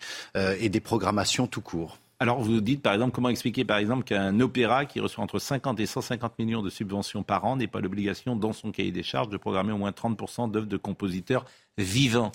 Oui, parce qu'il y a... Mais, peut-être... Euh, c'est la loi du marché. Peut-être que les compositeurs vivants ne rempliraient pas les salles d'opéra. Alors, c'est vrai qu'à un moment donné, le milieu de la musique classique s'est un petit peu euh, coupé de son public en faisant des œuvres de musique contemporaine un peu abscontes, euh, avec euh, qui étaient censées séduire surtout un public de professionnels. Et peu à peu, le public, quand il a vu musique contemporaine, a eu peur et a déserté les salles. Donc, le réflexe des programmes... des compositeurs comme Ligeti, des gens qui sont... Oui, toute l'école un peu de boulésienne. Voilà, hein, l'école de, de, de l'IRCAM. Mm. Et aujourd'hui, je pense qu'il faut retrouver ce lien euh, du compositeur vivant avec le public et il faut aider les directeurs de salles à nous programmer. Et il faut pour ça qu'une une politique culturelle soit mm. claire en matière de subvention. C'est-à-dire on, on, ne peut pas donner une subvention à un opéra sans inclure dans le cahier des charges au moins de faire vivre des compositeurs vivants. Parce qu'il me semble qu'un compositeur dans un opéra, c'est une des personnes les plus importantes. C'est celle qui écrit l'œuvre qu'on va entendre. C'est entendu, mais bon, ce que vous demandez, c'est des subventions. C'est de l'argent public. En tout cas, ce, qu'on demande aussi, c'est la définition d'une ligne éditoriale. Quelle est la ligne éditoriale euh, de la, du ministère de la Culture concernant la musique classique? Il n'y en a pas. On se demande, ce ministère, euh, euh, enfin, le ministère de la Culture aujourd'hui, c'est presque devenu un, un sous-ministère du, du, commerce. C'est-à-dire qu'on dirait que c'est un ministère qui est assujetti à la mode, à la tendance, mais pas à la préservation, notamment du patrimoine. Le, du patrimoine, peut-être, si, mais pas du, du des compositeurs vivants. Si Mozart, Beethoven ou Verdi étaient vivants aujourd'hui, nous n'aurions pas le plaisir de les découvrir. Ben, oui, pas que. Ben, écoutez, je vois la fête de la musique, notamment à l'Élysée, il n'y a pas longtemps. Il n'y avait pas un seul musicien classique. Hmm. Je vois que les artistes qui sont invités à l'Élysée, hmm. c'est plus des TikTokers et des Instagrammeurs que des musiciens classiques. Est-ce que c'est vraiment le rôle d'un président de la République ou d'un ministre de la Culture de suivre les modes et de mettre l'accent sur, si vous voulez, des TikTokers et des Instagrammeurs? Est-ce que c'est pas plutôt la préservation des gens qui sont en danger comme nous, hmm. de la disparition d'un patrimoine, des gens qui ont besoin de communication de la musique classique plutôt que de ce qui marche. Encore une fois, euh, euh, je n'ai rien contre la musique commerciale, mais ce n'est pas la seule musique les qui doit exister programme pas plus, donc les, compositeurs vivants bah, Là, il y a eu euh, une, ils ont très très peur parce qu'il y a eu une désertion des salles après ah le Covid. Euh, il y a eu une baisse de la subvention. Donc tu fais la flûte enchantée. Se tourner, voilà, vers les valeurs sûres, vers une flûte enchantée, vers un carnet, vers un barbier de Séville, et se dire voilà, si on programme une, une, une œuvre contemporaine, la salle va mm. être vide. Seulement, s'il y avait une action du ministère de la Culture, c'est une œuvre contemporaine. Excusez-moi de poser des questions naïves, mais mm. c'est enfin, c'est comment dit-on euh, Dissonant. Oui, dissonant ou pas, forcément. Écoutez, moi, j'essaye de faire de la musique, par exemple, tonale et de, de, de, de remettre d'abord la préoccupation. Vous, vous êtes tonal Je suis tonal. Je suis un compositeur tonal. Oui, parce que. Bah... Vous êtes un peu euh, péjoratif, pas un peu moqueur, peut-être un peu ironique dans votre question. Tonal oui, un petit peu. Vous vous moquez de notre invité. Vous jamais de musique. Vous êtes tonal, oui, mais bon, vous fichez un peu de lui dans votre question. Pas du tout. Si, si, un peu. mais c'est, ça m'étonne de vous d'ailleurs. La, la, la ah. musique tonale est celle qui a coupé un peu le ah public de la, de la création. oui, bah, c'est ce que vous vouliez dire, mais bon, ne me prenez pas pour un. J'ai bien compris. Ce que vous dites s'inscrit, vous le savez bien, dans un cadre plus général. Vous dites que les compositeurs sont les grands oubliés du ministère de la Culture, mais le ministère de la Culture est le grand oublié dans le gouvernement actuel. On a assisté dans les années 80, il faut quand même le dire, à une progression spectaculaire du budget et des manifestations de la culture, et depuis on a assisté à une régression non spectaculaire du budget, de l'importance et du poids du ministère de la Culture. Oui, absolument. Et puis surtout, il n'y a pas de ligne. Quelle est la ligne euh, réellement euh, culturelle qui est faite dans ce pays? Il n'y en a mm. pas. Je vous dis, on a l'impression d'un ministère qui suit simplement les modes ou d'une ministre, voilà, qui fait des coups d'éclat euh, comme Molière, qui nous qui nous raconte son rituel du dimanche matin, et, on en est, qui s'ingère dans la liberté de la presse. On en est assez nous, on parle de culture. Et, on, et on en est assez étonné que le ministre de la Culture, qui n'a pas de poids dans le gouvernement et dont le budget est en régression, interviennent lors de la cérémonie des Césars. On dit oh c'est étonnant, tiens, il y a un ministre de la Culture. Euh, exactement. elle a été mise en cause, c'est pour ça qu'elle a répondu. Et être ministre de la contraire, mais ça fait événement quand un ministre de la Culture s'exprime aujourd'hui. Ça montre à quel niveau il a été ravalé. Bon, euh, je vous remercie évidemment d'être là. Vous avez compris que notre actualité est lourde, dramatique, tragique ce matin. Euh, on était avec Marc Lamola tout à l'heure et je crois qu'on a retrouvé la liaison ensemble. Et Monsieur Lamola rappelait que lui-même, dans des conditions particulières, a, a tiré. Euh, ce qui est intéressant, c'est de comprendre le policier qui tire et l'état d'esprit dans lequel il était. Est-ce que vous diriez euh, aujourd'hui, en repensant à euh, ce tir, que vous n'aviez pas le choix? Et derrière ma question, il y a la deuxième. Si c'était à refaire, est-ce que vous pensez que vous feriez la même chose ou est-ce qu'il y avait une autre possibilité? Oui, moi, évidemment, je n'avais pas le choix. Je ne jugerai pas le, collègue l'affaire de Nanterre. En ce qui me concerne, euh, évidemment, j'étais confronté à une situation euh, extrêmement complexe et j'avais un impératif qui m'était imposé par ma mission, c'est-à-dire de mettre un terme à, la fuite de l'individu. Euh, pour répondre à votre deuxième question, oui, si les choses se, se reproduiraient encore aujourd'hui, je suis plus en activité, mais j'agirais de la même manière. Il faut comprendre que cette situation est d'une extrême complexité. Enfin, je, je, pense que c'est assez facile de le, comprendre, mais euh, l'essence même de la police est d'interpeller les auteurs d'infractions et de les présenter à, la justice. Euh, on est dans, le cas, euh, dans le cas flagrant euh, de, de, de cette chose-là, c'est-à-dire que, que, le policier est confronté, notamment celui de, de était confronté à un impératif mettre fin à la fuite de l'individu. Euh, pourquoi il a tiré euh, Il est le seul à, pouvoir le dire. Néanmoins, euh, voilà, il a un impératif, c'est de faire cesser l'infraction. Et, alors après, voilà, il a une millième de seconde pour réagir. Moi, je, l'ai eu, je l'ai vécu. C'est extrêmement compliqué. Et, et, je peux simplement dire que lorsque j'ai tiré la deuxième fois et que je touche l'individu, je suis au sol. Et lorsque je me relève, je suis non seulement plus le même homme et je suis plus du tout le même flic à partir de ce moment-là. Voilà, c'est une situation extrêmement traumatisante qui me réveille encore la nuit euh, aujourd'hui. Euh, et voilà, c'est vrai que le décès de, ce jeune homme est dramatique. Après, il faut se poser toutes les questions qu'il y a en amont. Pourquoi était-il là? Pourquoi était-il au volant de cette voiture qui est une bombe hein, c'est une AMG, je crois qu'elle fait 421 chevaux, qui devient une arme par destination. S'il ne l'avait pas euh, interpellé, s'il n'avait pas mis fin à sa fuite là, est-ce qu'il n'aurait pas euh, démarré en trombe et à proximité d'une station de métro, puisque c'est le cas, je crois, en Nanterre, il aurait peut-être pu renverser un gamin, euh, voire pire. Et, là, on aurait dit, oui, la police ne l'a pas interpellé. Voilà, c'est toujours pareil. Et je le disais dans mon SMS hier, euh, être policier aujourd'hui, c'est faire le sale boulot et, et, euh, et, être la serpillière pour une, une, une certaine société. Oui.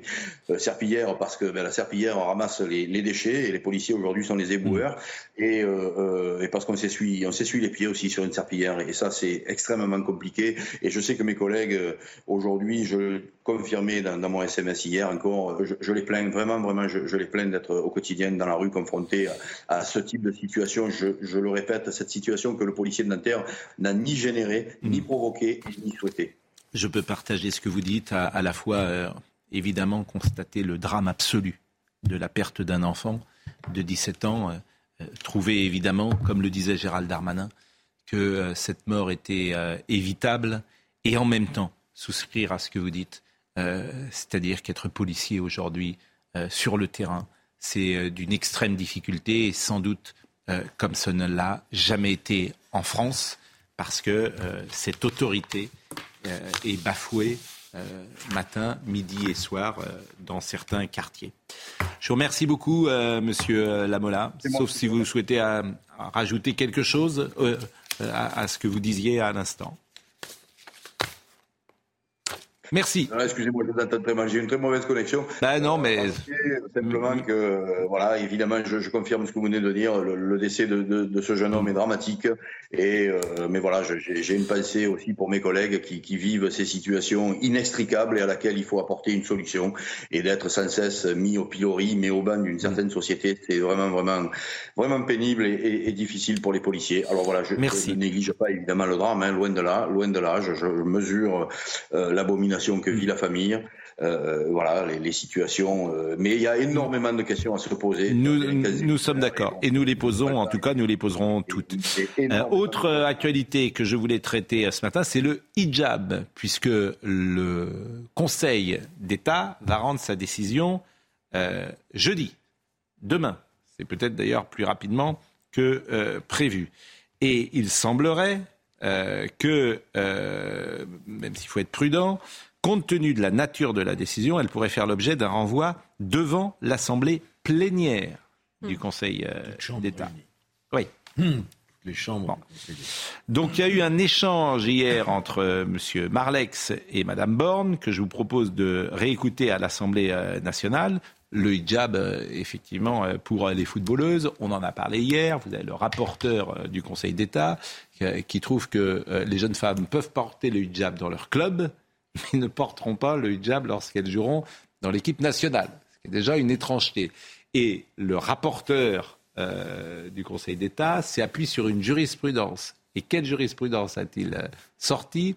La croix de Malte, qui serait sur le maillot de l'AJ Auxerre. On en est là. Il n'a pas cité le Paris Saint-Germain. On en est là, on en est là. Vous vous rendez compte? C'est effrayant ce que sont euh, parfois la haute, les hauts fonctionnaires en France. Donc, écoutez, et si le politique ne s'était pas euh, défaussé de ses Oui, oui, je suis d'accord. Bah, vous, le politique, c'est vous. Vous avez été, vous avez été député combien de temps Attendez, qui n'ont pas de légitimité propre. Mais oui, mais c'est de votre faute. De sujets de société de cette importance. Mais vous avez tout laissé. Donc, quoi qu'il en soit, à mon avis, la décision du Conseil d'État, et moi je penche plutôt pour ils vont suivre le rapporteur, moi c'est ce qui me semble, je pense qu'il va falloir que le législateur intervienne. Eh bien, vous, voulez qu'on fasse un. Non, on va pas faire de mauvais paris. Il y a un truc, je comprends Mais si, bah, parce que je vais vous dire, il y a une, il y a une telle. D'abord, le Conseil d'État, il fait quand même un peu de politique de temps en temps. L'Élysée a quand même un peu réagi, ou a fait réagir. Parce que, évidemment, si vous autorisez euh, euh, les euh, hijabeuses à jouer avec un voile, bah, forcément, c'est un signe que vous envoyez à, l'opinion publique. Et ça ne va pas exactement avec ce que disait M. Darmanin. Donc, ça m'étonnerait que le Conseil d'État prenne cette décision. Que la Fédération française n'a pas le droit de réglementer les costumes euh, qu'on porte quand on est en compétition Elle a le droit. Ben, elle a le droit, elle le fait. Ah oui, mais on, vient de lui contester ce droit. Parce que le règlement, les règlements sont soumis à, la, oui, tribunal administratif. des hiérarchies des et elles disent que c'est contraire à la liberté euh, religieuse. donc elles attaquent au nom notamment. Je pense mm. que le Conseil d'État s'atturera notamment euh, en fonction des, traités européens. Écoutez, vous savez, l'autre jour, et on a eu cette discussion ensemble, je vous ai dit, vous m'avez dit, la baya, c'est une, c'est un vêtement religieux. C'est l'évidence. Je, je, peux partager votre avis, hmm. mais au sens juridique, non. Donc vous arrivez. Juridique. Mais comment, comment vous allez. Juridique doit s'appuyer sur des faits quand même. Mais comment vous allez. Quand vous, quand vous tapez abaya sur Google, euh, il y a marqué euh, vêtements musulmans. Après on me dit mais c'est pas du tout religieux. Comment vous allez séparer hmm. une robe longue d'une abaya quand vous êtes euh, dans un lycée Ça se voit tout de suite. Non, mais ça se voit tout de suite. Non, mais, vous avez raison d'ailleurs, ça se voit tout de suite. Mais vous avez parfaitement raison, ça se voit tout de suite. Argussie après. Mais je partage, votre phrase est parfaite, mm. ça se voit tout de suite. Mais comment vous faites? Ben, vous dites que les vêtements religieux sont interdits à l'école. Mais, c'est, mais la, robe, elle est aussi longue que, l'autre. On dire que c'est des argusies. Mais, mais vous faites comment? Pascal, vous connaissez la phrase de Montesquieu quand il n'y a plus de mœurs, on fait des lois. C'est-à-dire que la société euh, multiculturelle, on n'a plus de mœurs en commun, donc on doit judiciariser tous les pans de l'existence et notamment faire la police du vêtement. Et ça va arriver d'année en année, ça va, ça va se complexifier. De plus en plus, on va devoir faire des lois partout, interdire le voile dans telle et telle enceinte, etc. On arrive vers ça parce que effectivement, il n'y a plus de mœurs communes en France parce qu'on a instauré de facto une, société multiculturelle. Moi, j'ai pas de solution à ça parce que le problème, c'est que si vous l'interdisez euh, dans, les, dans les stades pour les, clubs de foot amateurs, euh, pourquoi vous l'interdisez pas à l'université, par exemple? Euh, parce que alors le sport c'est plus euh, Dominique Jamais et après on écoute euh, l'échange à l'Assemblée nationale. il faut l'interdire partout. C'est que ce combat n'est pas perdu. Sur ce problème, mais il est, mais il est complètement perdu. Dans 5 ans, le voile sera à l'école. Je le dis en permanence. Non, non, ça, ça, ça, l'école est sanctuarisée. Sur ce problème, dans 5 ans, il y aura l'uniforme à l'école. On sera obligé à cause de les abayas. Dans 5 ans, il y a l'uniforme à l'école. Sur ce problème, je crois qu'il faut garder le sens de la proportion et de la mesure. On a affaire à une provocation de toute évidence et ça n'ira pas loin. Je ne pense pas que les joueuses en hijab, elles vont gagner les championnats de France ou les championnats du monde. Elle cherche simplement à euh, entrer davantage encore dans la société. Ce qui est gravissime, c'est l'intrusion, la réintrusion de la religion, et en l'espèce singulièrement de l'islam, dans l'enseignement, dans l'enseignement public, laïque, libéré en principe de toute influence religieuse. Si les Esquimaux demain demandent à jouer au football en peau d'ours et en bottes de fourrure, euh, je ne crois pas qu'ils auront de très bons résultats.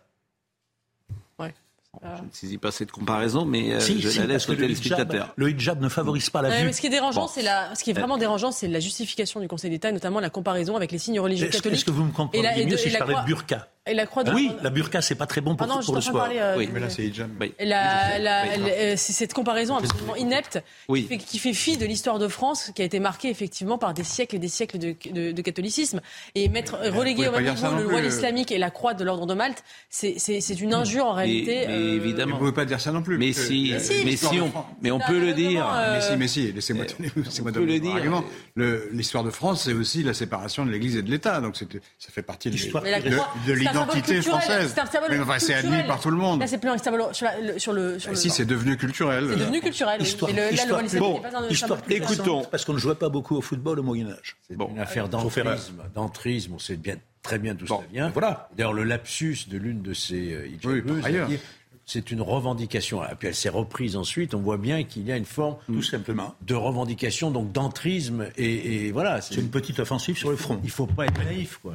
Auxerre joue au stade de l'abbé Deschamps. Quoi? Auxerre joue au stade de l'abbé Deschamps. Mais on peut considérer qu'il faut changer le nom du comprendre. stade. Si vous interdisez une religion, vous ne pouvez pas auto- autoriser l'autre. C'est logique aussi. Et le- la croix de Malte En n'est plus, pas un en plus attendez, laissez-moi terminer mes, les phrases. joueurs de foot qui mettent pas la croix terminé. sur leur maillot ne le pas font pas terminé. par, J'ai pas par catholicisme. On ne peut pas dire que le catholicisme soit la seule religion en France de toute éternité. Non, mais c'est la première. Il y a eu le protestantisme. Mais c'est pas une raison parce que c'est la première qu'elle doit supplanter les autres. Aucune raison. pas dit que Alors. supplanter les D'abord, autres. le On protest- Parce que la moitié des On Français ne sont pas catholiques. Le protestantisme et le catholicisme ont quand même euh, une parenté, mais si vous me permettez. Comment vous voulez mettre ça dans la loi Vous faites une loi euh, Bah, eh, bah, euh, identitaire, racines. quoi. Oui. les, les racines judéo-chrétiennes. Ça s'appelle les racines judéo-chrétiennes. Les racines, c'est pas, c'est pas une garantie de Bah, vous pouvez, supériorité. mais vous pouvez écrire, c'est Joseph Massescaron qui disait ça hier, les racines judéo-chrétiennes dans la Constitution. Vous avez le droit de l'écrire. Oui, hein. mais ce qui est, ce qui est paradoxal, ce que- ce que vous dites. ce qui est paradoxal, c'est que les revendications islamiques Hmm. se retournent en boomerang contre les religions plus anciennement installées en France. Oui, et vous avez parfaitement raison, parce que Les je ne religions, on ne peut pas les juger uniquement à l'ancienneté, c'est absurde comme Bah, si, Euh, plus- précisément. Mais pourquoi Mais parce que c'est l'histoire de France, cher ami. L'histoire de France, c'est la séparation de l'Église et de l'État. Pas seulement. Pas, pas seulement, elle a aussi. 100 ans. Mais pas seulement, mais aussi. Non, mais enfin, on a eu ces conversations. Oui. On a 2000 ans C'est parce que d'histoire vous de... voulez effacer le, le côté républicain, euh, laïque de, de- de- de l'histoire de France, c'est ça votre idée Enfin, vous êtes sérieux. Euh, non, mais Franchement, attendez, vous êtes ça sérieux. existe. Vous êtes sérieux. Je Ça veux existe, effacer. C'est la le- seule manière de réunir tout le monde. Mais vous êtes sérieux. Oui. Bon, quand Notre-Dame a brûlé, c'est pas simplement le, euh, une église euh, de Rome qui a brûlé. C'est Oui, notre histoire, c'est la culture base de vous la France. Faites des lois? Mais je- Faire des lois pour tout le monde, pas seulement pour les catholiques. Bon, vous êtes assommant, mais ce Bah n'est oui, pas grave, je vous connais. Je, je suis pas d'accord avec vous. Mais c'est pas ça, c'est-à-dire que je ne mets vous pas, je ne mets pas sur le même plan en France Hmm. la religion musulmane et la religion catholique. Vous avez tort. Je- Dans la loi, vous avez tort. On ne va pas faire des Je, lois je- discriminatoires. je- je ne la mets pas sur le même, sur son Moi, influence. je parle des lois légalement. Non, Culturellement, c'est autre chose. Mais ah bah, nous sommes d'accord. Oui. Sur les lois, effectivement, il faut qu'elles Les soient lois très- disent eh ben, toutes les religions. Nous sommes d'accord. Vous avez raison, mais je ne Je la dire, mets dans les pas. pays musulmans, il y a des chrétiens et qu'on ne dit pas que le christianisme fait partie de Je l'histoire n'ai des pas pays du tout musulmans. envie de, qui- de qui copier la pas législation française sur les pays musulmans. Euh, C'est une, une suggestion très mauvaise. Lo- Laurent Geoffrin, je- notre culture est issue du christianisme et effectivement, la religion musulmane est nouvelle en France. Elle a, euh, Ça ne lui 50 confère pas un statut inférieur. Mais, ne- mais qui dit ça Bah, si mais, mais ça, c'est une, culture- une simplement, elle n'a pas infusé, imprégné de la même manière. Enfin, ce que je dis est tellement évident là, on parle que. de, bon. on parle de Allez, on avance. On avance. Écoutez l'échange entre M. Marlex et Mme Borne. L'équipe de football du Maroc, pas de hijab. L'équipe de football féminine d'Algérie, pas de hijab. L'équipe de football féminine de Tunisie, pas de hijab. L'équipe de football féminine du Sénégal, pas de hijab. Si dans trois semaines le Conseil d'État suit son rapporteur, serez-vous prête à suivre l'exemple du président Chirac et à légiférer pour mettre nos enceintes sportives à l'abri du prosélytisme religieux Nous sommes mobilisés pour lutter contre toutes les formes de prosélytisme et de radicalisation. Et avec le ministre de l'Intérieur, Gérald Darmanin, et la ministre des Sports, nous sommes en première ligne pour combattre toutes les formes de séparatisme dans les clubs. 3500 clubs ont été contrôlés en 2022, dont une trentaine ont donné lieu à des mesures pour mettre fin à des dérives séparatistes. Nous allons renforcer les contrôles à la rentrée et nous n'hésiterons pas à fermer des clubs qui promeuvent, promeuvent une idéologie radicale ou séparatiste. Enfin, la ministre des Sports signera dans les prochaines semaines des partenariats avec les fédérations pour renforcer la formation des référents, lutte contre le séparatisme et les atteintes à la laïcité. Monsieur le Président Marlex, j'ai toute confiance en nos clubs et en nos instances sportives pour faire respecter nos règles et nos principes républicains. Et le gouvernement restera pleinement mobilisé à leur côté. Je vous remercie.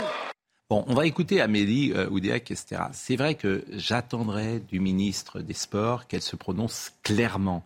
Et au contraire de Gérald Darmanin, elle ne s'est pas prononcée clairement. Gérald Darmanin dit euh, c'est pas convenable, c'est pas possible. Amélie Oudéa-Castera dit en fait, elle réagit comme une techno, pardonnez-moi de le dire comme ça. Elle dit, bon, je vais attendre, euh, je vais laisser le conseil. Darmanin dit, mais pourquoi il ne le fait pas? Rappelle que le Sénat, le Sénat avait déposé un amendement pour interdire les signes religieux et ça l'a été Alors, rejeté par le, gouvernement. Écoutons, Madame Amé, parce qu'ils sont quand même dans le même ministère et ils ne disent pas la même chose. Eh oui. Dans le même ministère, dans le même gouvernement. Mm. Donc écoutons Amélie Oudéa Castéra, qui n'est pas sur la même ligne, c'est quand même dommage, que le ministre de l'Intérieur. Pour moi, c'est très important de ne pas surréagir. Il y a un travail qui est mené, qui va aller à son terme de la part du Conseil d'État dans les trois prochaines semaines.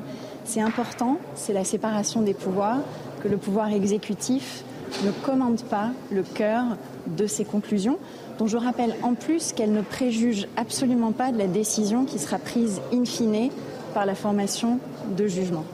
Tout ça est important à rappeler. Il faudra regarder en temps utile la décision, ses motivations et voir sur ces bases-là les espaces pour l'action politique que nous mènerons à la lumière de cette décision du Conseil d'État.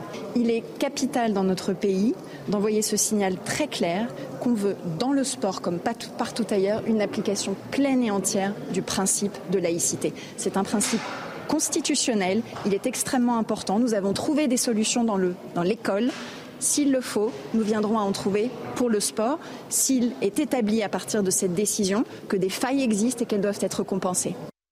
Les, terrains de sport sont sans doute les derniers endroits euh, où euh, la neutralité euh, religieuse, politique, syndicale est, quasi parfaite. Et, et je pense qu'on n'a pas besoin de rediviser surtout lorsqu'il s'agit euh, d'associations euh, souvent communautaristes qui veulent non pas défendre une cause très noble, qui est la, liberté de culte. Et moi, je suis très attaché en ces jours de, l'Aïd à la liberté de culte, et notamment de nos compatriotes musulmans.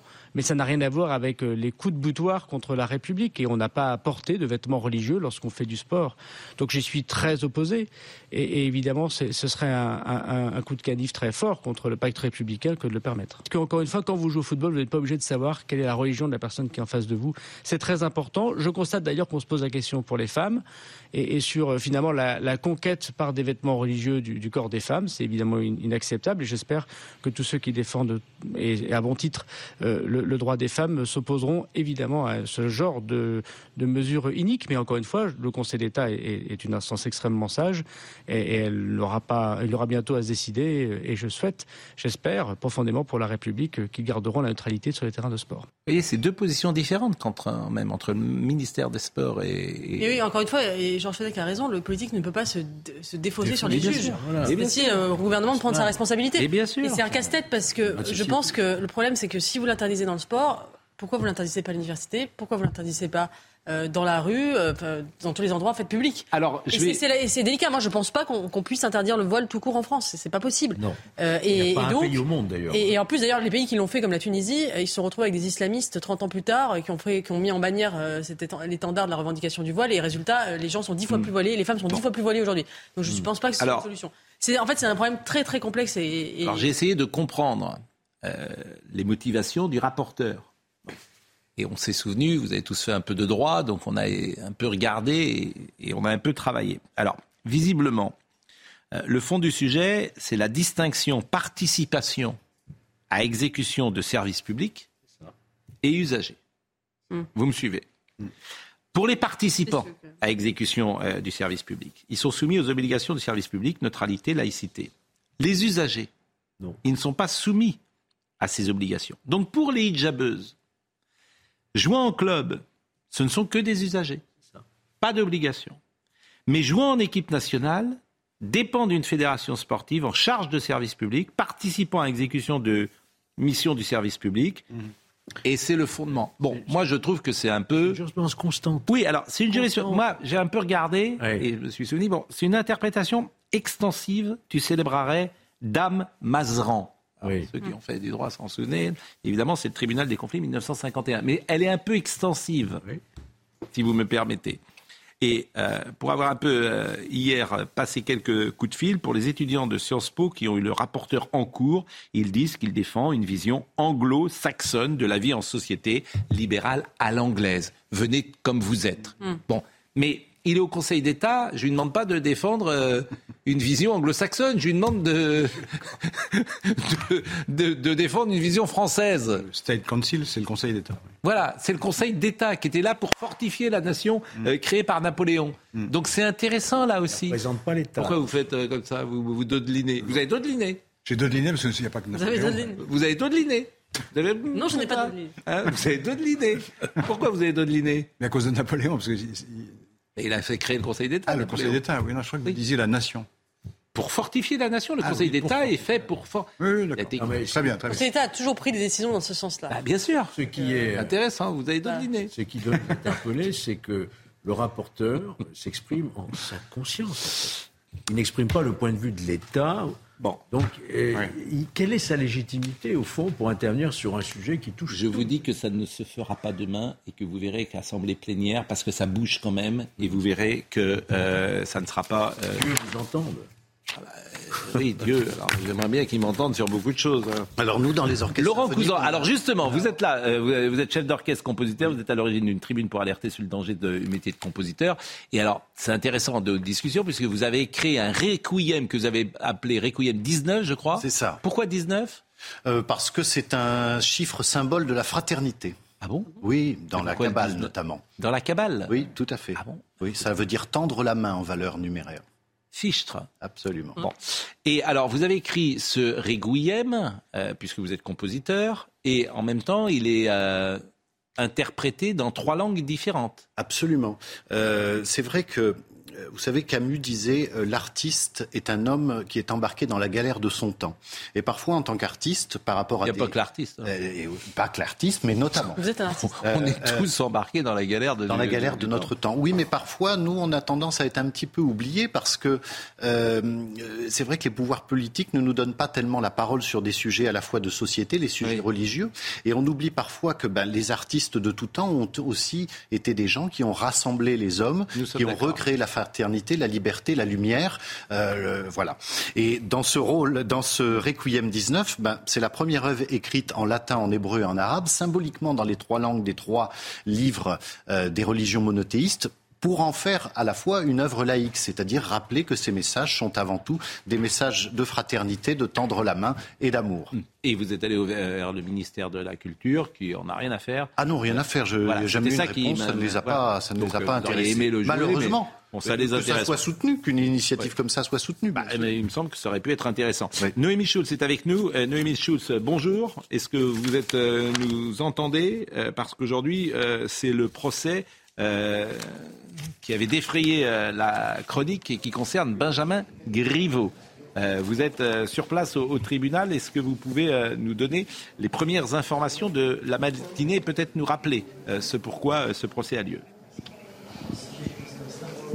Oui, eh bien, écoutez, le procès s'est ouvert à 9h30 et il a été immédiatement suspendu parce qu'on attend depuis maintenant plus d'une heure l'arrivée des deux prévenus, Piotr Pavlansky et Alexandra euh, de Tadeo. Ce sont eux qui sont jugés aujourd'hui pour euh, l'atteinte à l'intimité de la vie privée. Ils avaient diffusé en février 2020 des vidéos à caractère euh, sexuel que Benjamin Griveaux avait envoyées à Alexandra de Tadeo. Cette jeune femme avait expliqué qu'ils avaient entretenu une, une brève relation épistolaire et que c'est dans ce cadre-là qu'il avait envoyé ces vidéos que son compagnon, Piotr Pavlansky, euh, qui se présente comme un artiste euh, russe, euh, eh bien, avait décidé de les euh, poster, de les publier. Elles avaient été très largement relayées sur les réseaux sociaux. On s'en souvient, Benjamin Griveaux avait pris la parole dans la foulée, annoncé qu'il retirait sa candidature à la mairie de Paris et c'était ensuite, il avait progressivement quitté la vie politique. C'est donc le procès de ces deux personnes qui s'ouvre aujourd'hui. Benjamin Griveaux n'est pas présent. Il est représenté par son avocat Richard Malka et on attend donc, c'est quand même assez euh, improbable, on attend depuis plus d'une heure maintenant euh, que les deux euh, prévenus arrivent au tribunal. Il continue, Piotr Plavinsky continue de défendre l'idée qu'il a fait de l'art ce jour-là. Merci Noémie. On suivra évidemment cette actualité toute la journée. Il est 10h31. Michael Dos Santos. Dernier jour de la visite d'Emmanuel Macron à Marseille, le président de la République évoque aujourd'hui deux nouveaux volets de son plan Marseille en grand, le développement du port et la question du logement. Avec 40 000 taudis, la cité phocéenne est particulièrement touchée par les problèmes d'insalubrité. Euh, trois ans après la diffusion des vidéos à caractère sexuel de Benjamin Griveaux, deux prévenus sont jugés aujourd'hui. Piotr Pavlensky avait reconnu euh, les avoir publiés sur un blog pour dénoncer l'hypocrisie du candidat à la mairie de Paris, décrit comme un bon mari. Alexandra de Tadeo était son amante, celle avec qui le candidat à la mairie de Paris communiquait. Et puis les fouilles pour retrouver des soldats allemands exécutés pendant la Seconde Guerre mondiale ont débuté hier à Memac, en Corrèze. Un géoradar sonde un terrain en lisière de forêt pour retrouver 46 militaires et une Française soupçonnée de collaboration tous ont été tués par des résistants français. Le gouvernement a refusé deux fois, me dit Gauthier Lebret, un amendement pour interdire le hijab dans le sport. Je disais tout à l'heure, il faut passer de la parole aux actes. C'est l'ambiguïté macroniste. C'est-à-dire que la difficulté, c'est de faire des lois pour le hijab, pour la baya, et c'est ça qui est compliqué. C'est une loi générale pour toutes les religions. Interdiction de signes religieux dans le sport. Je, dans le sport et pas oui. Et à l'université. je vous interromps parce que M. Pavlansky est en train d'arriver à l'université, me dit euh, à l'instant euh, Marine Lançon au tribunal. La qualité intrinsèque de l'art en tant que phénomène. Les conservateurs sont le présent qui n'a pas de venir. Ils vivent, une seconde, ils vivent dans le passé, mais le passé est mort. C'est pourquoi ils ont déjà perdu. Et aujourd'hui, nous allons tous assister à cette agonie des morts vivants. Qu'est-ce que vous pensez de ce qu'a de ce qu'a, de ce qu'a ressenti Benjamin Griveaux? Vous aussi, madame, vous, avez, vous êtes consciente que ça a été terrible pour lui, pour sa famille? Je pense que la liberté artistique a sa place dans notre démocratie et qu'on doit parler. Le passé est mort. Et je faisais un signe de revenir sur le plateau, bien sûr. Ne vous méprenez pas. Le euh, passé est mort. C'est terrible à entendre. Le passé Le est mort, c'est formidable. des réalités bien, Comment? bien différentes. Comme vous dites, oui. Bon, en tout cas, c'était intéressant de vous recevoir euh, et euh, de vous Merci souhaiter, beaucoup. parce que c'est, j'imagine, difficile d'être euh, compositeur, chef d'orchestre, musicien. Aujourd'hui, c'est difficile, mais bon. Ça l'est de plus en plus difficile. Tu l'as voulu, Georges Dandin. Vous connaissez cette célèbre phrase. C'est un choix, c'est votre vie. Et euh, vous l'avez, C'est le choix, c'est oui, bien sûr, c'est mon choix. On espère simplement que le ministère remette un peu plus le beau au cœur du, du débat plutôt que la mode. Oui, je suis. Si je voulais résumer mon propos, c'est Non, mais je, je, je suis d'accord avec vous. Mais ce que vous faites donc est beau. C'est- non, mais c'est parce que en fait, j'essaye de faire le mieux, mieux que je peux. La difficulté, je trouve, et moi je ne connais pas ce que vous faites précisément, la difficulté quand on est artiste, c'est qu'effectivement, euh, et c'est votre cas, j'en suis convaincu, c'est d'avoir du talent. Et ce qui est compliqué quand on est artiste, c'est quand on n'en a pas. Et forcément, euh, quand on a un écrivain sans lecteur, un musicien euh, sans spectateur ou un comédien euh, sans réalisateur ou sans metteur en scène, c'est vrai que c'est compliqué dans ces cas-là. Je trouve que c'est des métiers qui ne souffrent pas, en fait, de ne pas réussir. Absolument, mais dans nos métiers, on fait tout pour. Ouais. Ce sont des métiers d'apprentissage, ce sont des métiers de longue haleine. Et euh, c'est vrai que on veut rappeler aussi que devenir artiste, euh, c'est pas en un clic, c'est pas en une vidéo TikTok. En ce qui nous concerne, ce sont 10, 15 ans d'études pour arriver à la maîtrise d'un instrument, à la maîtrise de l'écriture musicale. Et si on pouvait un tant soit peu remettre parfois ces valeurs au cœur du débat artistique, on serait vraiment très heureux. Eh ben, c'est pourquoi vous étiez venu ce matin et si on peut vous aider dans cette entreprise, nous le ferons volontiers. Euh, merci euh, à Marine Lançon qui était euh, avec nous et qui était encore avec nous ce matin. Euh, malheureusement, Marine ne m'a pas euh, communiqué euh, les noms. Euh, on va marquer une pause et se dire au revoir comme tous les jours dans quelques secondes.